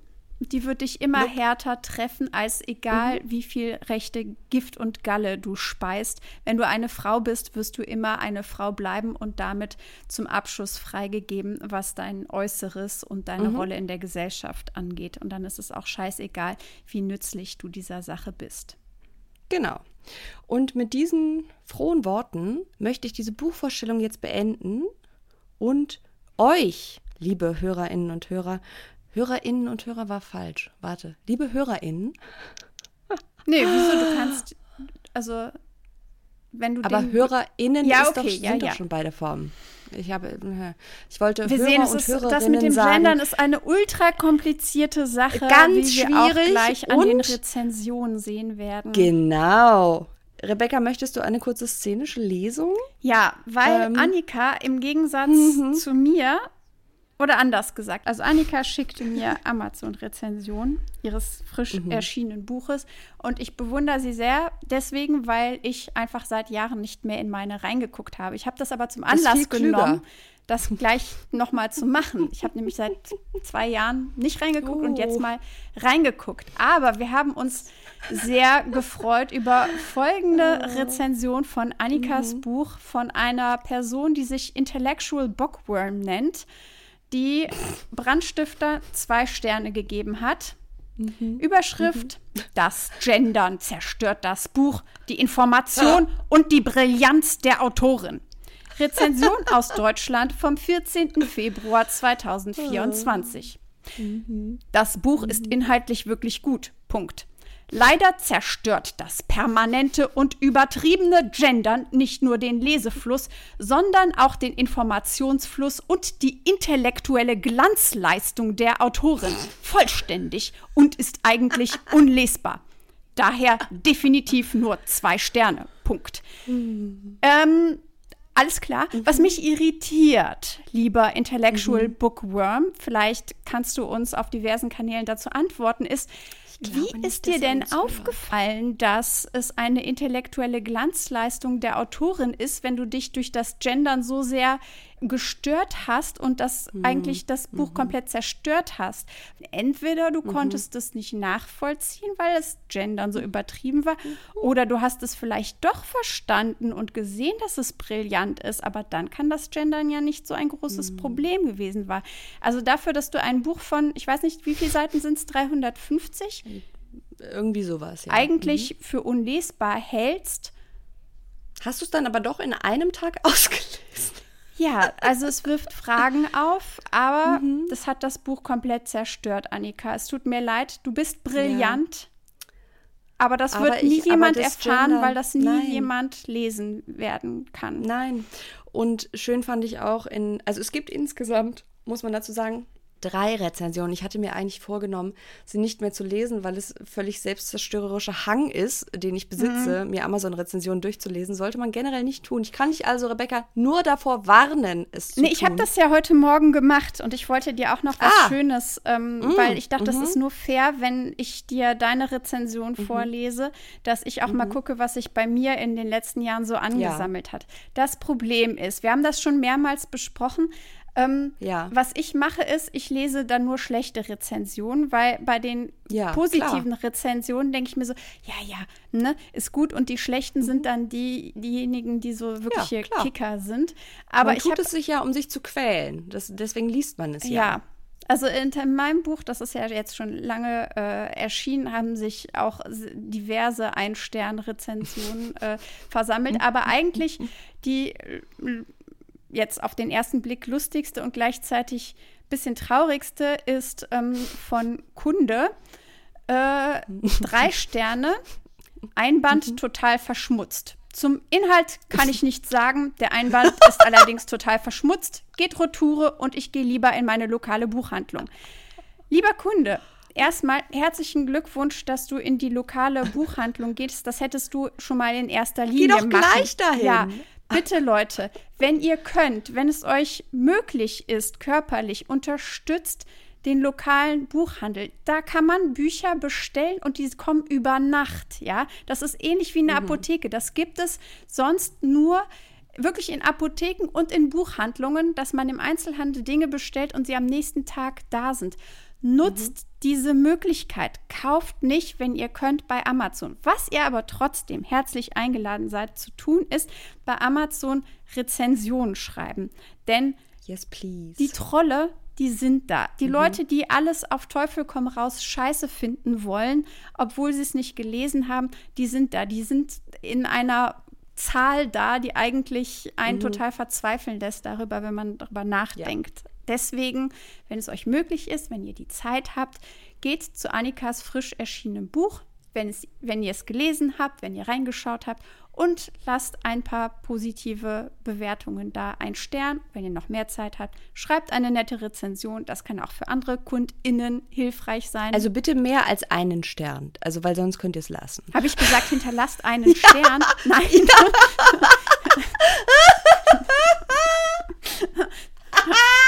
Sterne, so viele es geht. Fünf an der Zahl. Nein, weil das macht Ballert auch, was das, das Ja. Ranking angeht und welche Bücher anderen ähm, als, als interessant vorgeschlagen werden, macht das eben einen Unterschied. Es ist, also ich persönlich finde es kacke. Ich wäre oder ich stünde gerne außerhalb dieser ganzen ähm, Bewertungsmaschinerie. Aber als AutorInnen sind wir einfach Teil von diesem Geschäft und müssen deswegen auch schauen, dass unsere Bücher auch angezeigt werden und Menschen empfohlen werden. Und deswegen sind Mhm. wohlgemeinte, ehrliche ähm, Empfehlungen Gold wert. Ich finde es besonders schön, dass, weil das ist nämlich auch noch ein, ein Ding, ne? Es ist ja durchaus auch eine Strategie von rechten Trollen, dass man sich auf gerade erschienene Bücher oder auf Bücher von Leuten, die gerade aus irgendeinem Grund durch, äh, weiß ich nicht, die rechte Empörungsmaschinerie getrieben werden, einschießt und die downvotet, um dann eben Leute abzuschrecken das Buch zu kaufen, aber ich muss sagen, ich musste besonders ein bisschen lachen, weil, seien wir ehrlich, bei mir stehen bisher nur drei Rezensionen. Eine ist positiv und zwei sind, das Buch ist grandios, aber das Gendern ist der Tod und deswegen alles katastrophal. Und einer davon hätte sich einen Hinweis auf das Gendern, ein, ein, quasi eine Triggerwarnung für das Gendern gewünscht. Und jetzt habe ich mir über Nacht, ich konnte heute Nacht nicht schlafen, weil ich äh, zu müde und Ja. gleichzeitig zu aufgedreht war, um schlafen zu können. Und dann habe ich mir vorgestellt, ob das dann, ob das dann wie mit so einer, wie, wie heißen diese Dinge, so ein Labelmaker, Mhm. ob man dann durch, durch das, den Buchhandel gehen würde und dann so kleine Sticker, Achtung, Achtung, Gendern, äh, beklebt. Und ich fühlte mich fast inspiriert und ähm, weiß nicht, vielleicht müssen wir da mal was Das, erarbeiten. eigentlich wäre das sehr lustig, wie diese, ich finde sie ja ästhetisch abgrundtief hässlich, ähm, diese Spiegel-Bestseller-Autorin äh, Mhm. Sticker, Ja. könnte man eigentlich auch Sticker machen. Und ich meine, für den, die KundInnen von Welt ist es vielleicht auch hilfreich, direkt auf den ersten Blick zu sehen, weil man könnte ja auch meinen, das ist, glaube ich, das irreführende Marketing, Annika. Der Brandstifter, Mhm. Brandstifter ist nicht gegendert und dann plötzlich genderst du im Buch. Ich führe quasi Leute die. Lesenden in die Irre. Ja. Ich, ich, ich hoodwinke sie und ich lulle sie ein mit meinem Titel. Ja. Und dann haue ich ihnen mit dem Gendersternchen eins über den Detz. Und das Ding ist, ich wäre ja gerne konsequenter. Ich habe auch heute bei der Aufnahme gemerkt, ich gendere im Sprechen nicht konsequent. Ich nehme mir aber vor, das zu tun. Und deswegen ist das Buch der erste Schritt in die richtige Richtung. Nein, der zweite Schritt. Das letzte Buch wurde ja auch schon gegendert. Anyway, Vielleicht kannst du ja, die Erstauflage ist ja jetzt äh, verkauft. Bei der Zweitauflage, wir, wir rufen mal bei Rowold an und sagen, wir möchten das Buch ab jetzt die BrandstifterInnen nennen. und anstatt Ich- ich- des ich- Sternchens machen wir eine Flamme dahin. ich ähm, wage mal eine Prognose, dass das auf wenig Zustimmung treffen wird, was auch äh, der Grund für den Titel ist. Anyway. Aber gleichzeitig, schau mal, Sophie Passmann hatte doch auch die Erstauflage mit einer Special Edition und die kannst du dann, zu, die, die ist dann so ein Collectors Item, weil bei der zweiten Auflage wird dann einfach auf dem Cover schon gegendert. Oh, ich, oh. Und wir haben ja in dieser Folge nun zweifelsfrei etabliert, dass auch CIS-Frauen Teil der rechten Bewegung sind, dass auch weiße CIS-Frauen und nicht nur weiße, es war ja auch eine schwarze Frau Mhm. jetzt bei den Auserwählten dabei, Teil der Brandstiftungsbewegung sind. Und damit müssten wir eigentlich logischerweise von BrandstifterInnen sprechen. So ist das, aber Rebecca. Annika, ich hab's. Ich Ja. schreibe, ich lege mir, weil ich, ich habe nämlich keinen äh, Amazon-Account. Ich möchte dafür eine Medaille Oh Gott. haben. Ich- oh aber ich Gott. könnte mir eine, Meda äh, eine Medaille zulegen. Ich könnte mir eine Medaille zulegen und damit auch einen Amazon-Account. Und ich werde eine Rezension schreiben und ich werde ähm, dir Oh die sich darüber beschwert, dass nicht gegendert auf wird dem im Cover. Mhm. Oh mein Gott, ich sehe schon, ich sehe einen Krieg aus Ein-Stern-Rezensionen entbrennen zwischen denen, die mir Inkonsequenz vor. Ja, genau. Ich möchte an dieser Stelle Das kurz ist eine neue, eine neue Krieg der Sterne-Version, in der es einfach nur Oh, um oh, auch hier Star Wars-Referenzen gibt es in dem Buch natürlich auch. Krieg der Sterne. Yes. Nur als kleiner Teaser. An dieser Stelle, ich bin sehr müde. Bitte kauft das Buch. Bitte rezensiert es nett. Ich. Bitte. Annika bricht gerade vor laufender Kamera zusammen. Nein, Annika, ähm, danke. Ich weiß, dass es extrem schwierig ist, wenn man nicht geschlafen hat, wenn man die ganze Zeit ein Interview nach dem nächsten Mhm. führt, nochmal noch mal an anderer Stelle darüber zu sprechen. Aber ich fand Aber das war ja jetzt schön. Also ich fand's schön, ja, ich, mit dir darüber Ich fand es zu auch schön und ich werde es noch schöner schneiden. Das beruhigt mich, muss ich sagen. Zum Ende, falls ihr vergessen habt, wie es angefangen hat, ähm, wir haben über unsere Live-Shows gesprochen. Äh, am 28. März sind wir in Bochum am Bahnhof Langendreher. Eintritt frei, aber Voranmeldung erwünscht im Rahmen der feministischen Aktionswoche. Und am 27. April sind wir in Köln in der Wohngemeinschaft im Rahmen des Poddyfest. Die Plätze sind begrenzt. Es sind auch schon jede Menge Karten weg. Also, falls ihr Lust habt hinzugehen um 21 Uhr, wartet nicht lang, eine Karte zu kaufen. Vielen Dank an Annikas Patreons und an meine Steady-AbonnentInnen. Es ist uns ein Fest und eine Freude, dass ihr uns unterstützt und tausend Dank dafür. Das ist. Hm, hm. Ja, ist das jetzt mehr wert oder weniger wert als Amazon-Rezension? Ich würde sagen, in. Das schließt sich ja nicht aus. Das schließt sich ja nicht nee, aus. wir machen keine Hierarchie auf. Okay. Nein, nein, nein. Also das, ähm, das ist beides fantastische Unterstützung und wir bitten euch, wenn ihr könnt und wollt, beides zu tun. Genau.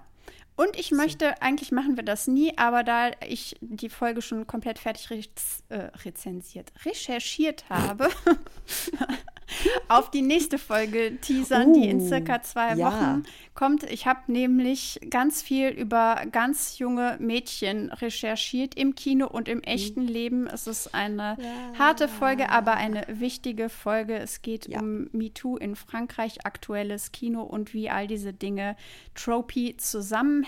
Und auf die Idee gebracht hat uns eine Hörerin, die uns dann über Blue Sky kontaktiert hat. Und vielen Dank an dieser Stelle schon mal. Es ist in Arbeit. Ansonsten, wir gehen uns jetzt entspannen. Macht's gut, gehabt euch wohl und bis bald. Bis bald. Das war schön. Das war hoch, Entschuldigung. Feminist Shelf Control ist eine Produktion von Annika Brockschmidt und mir, Rebecca Endler. Musik von Andrew Kohlberg, Sexy Voice Benny Weber. Folgt uns auf Instagram unter Feminist Shelf Control, wo wir zusätzliche Unterrichtsmaterialien anbieten. Bis zum nächsten Mal.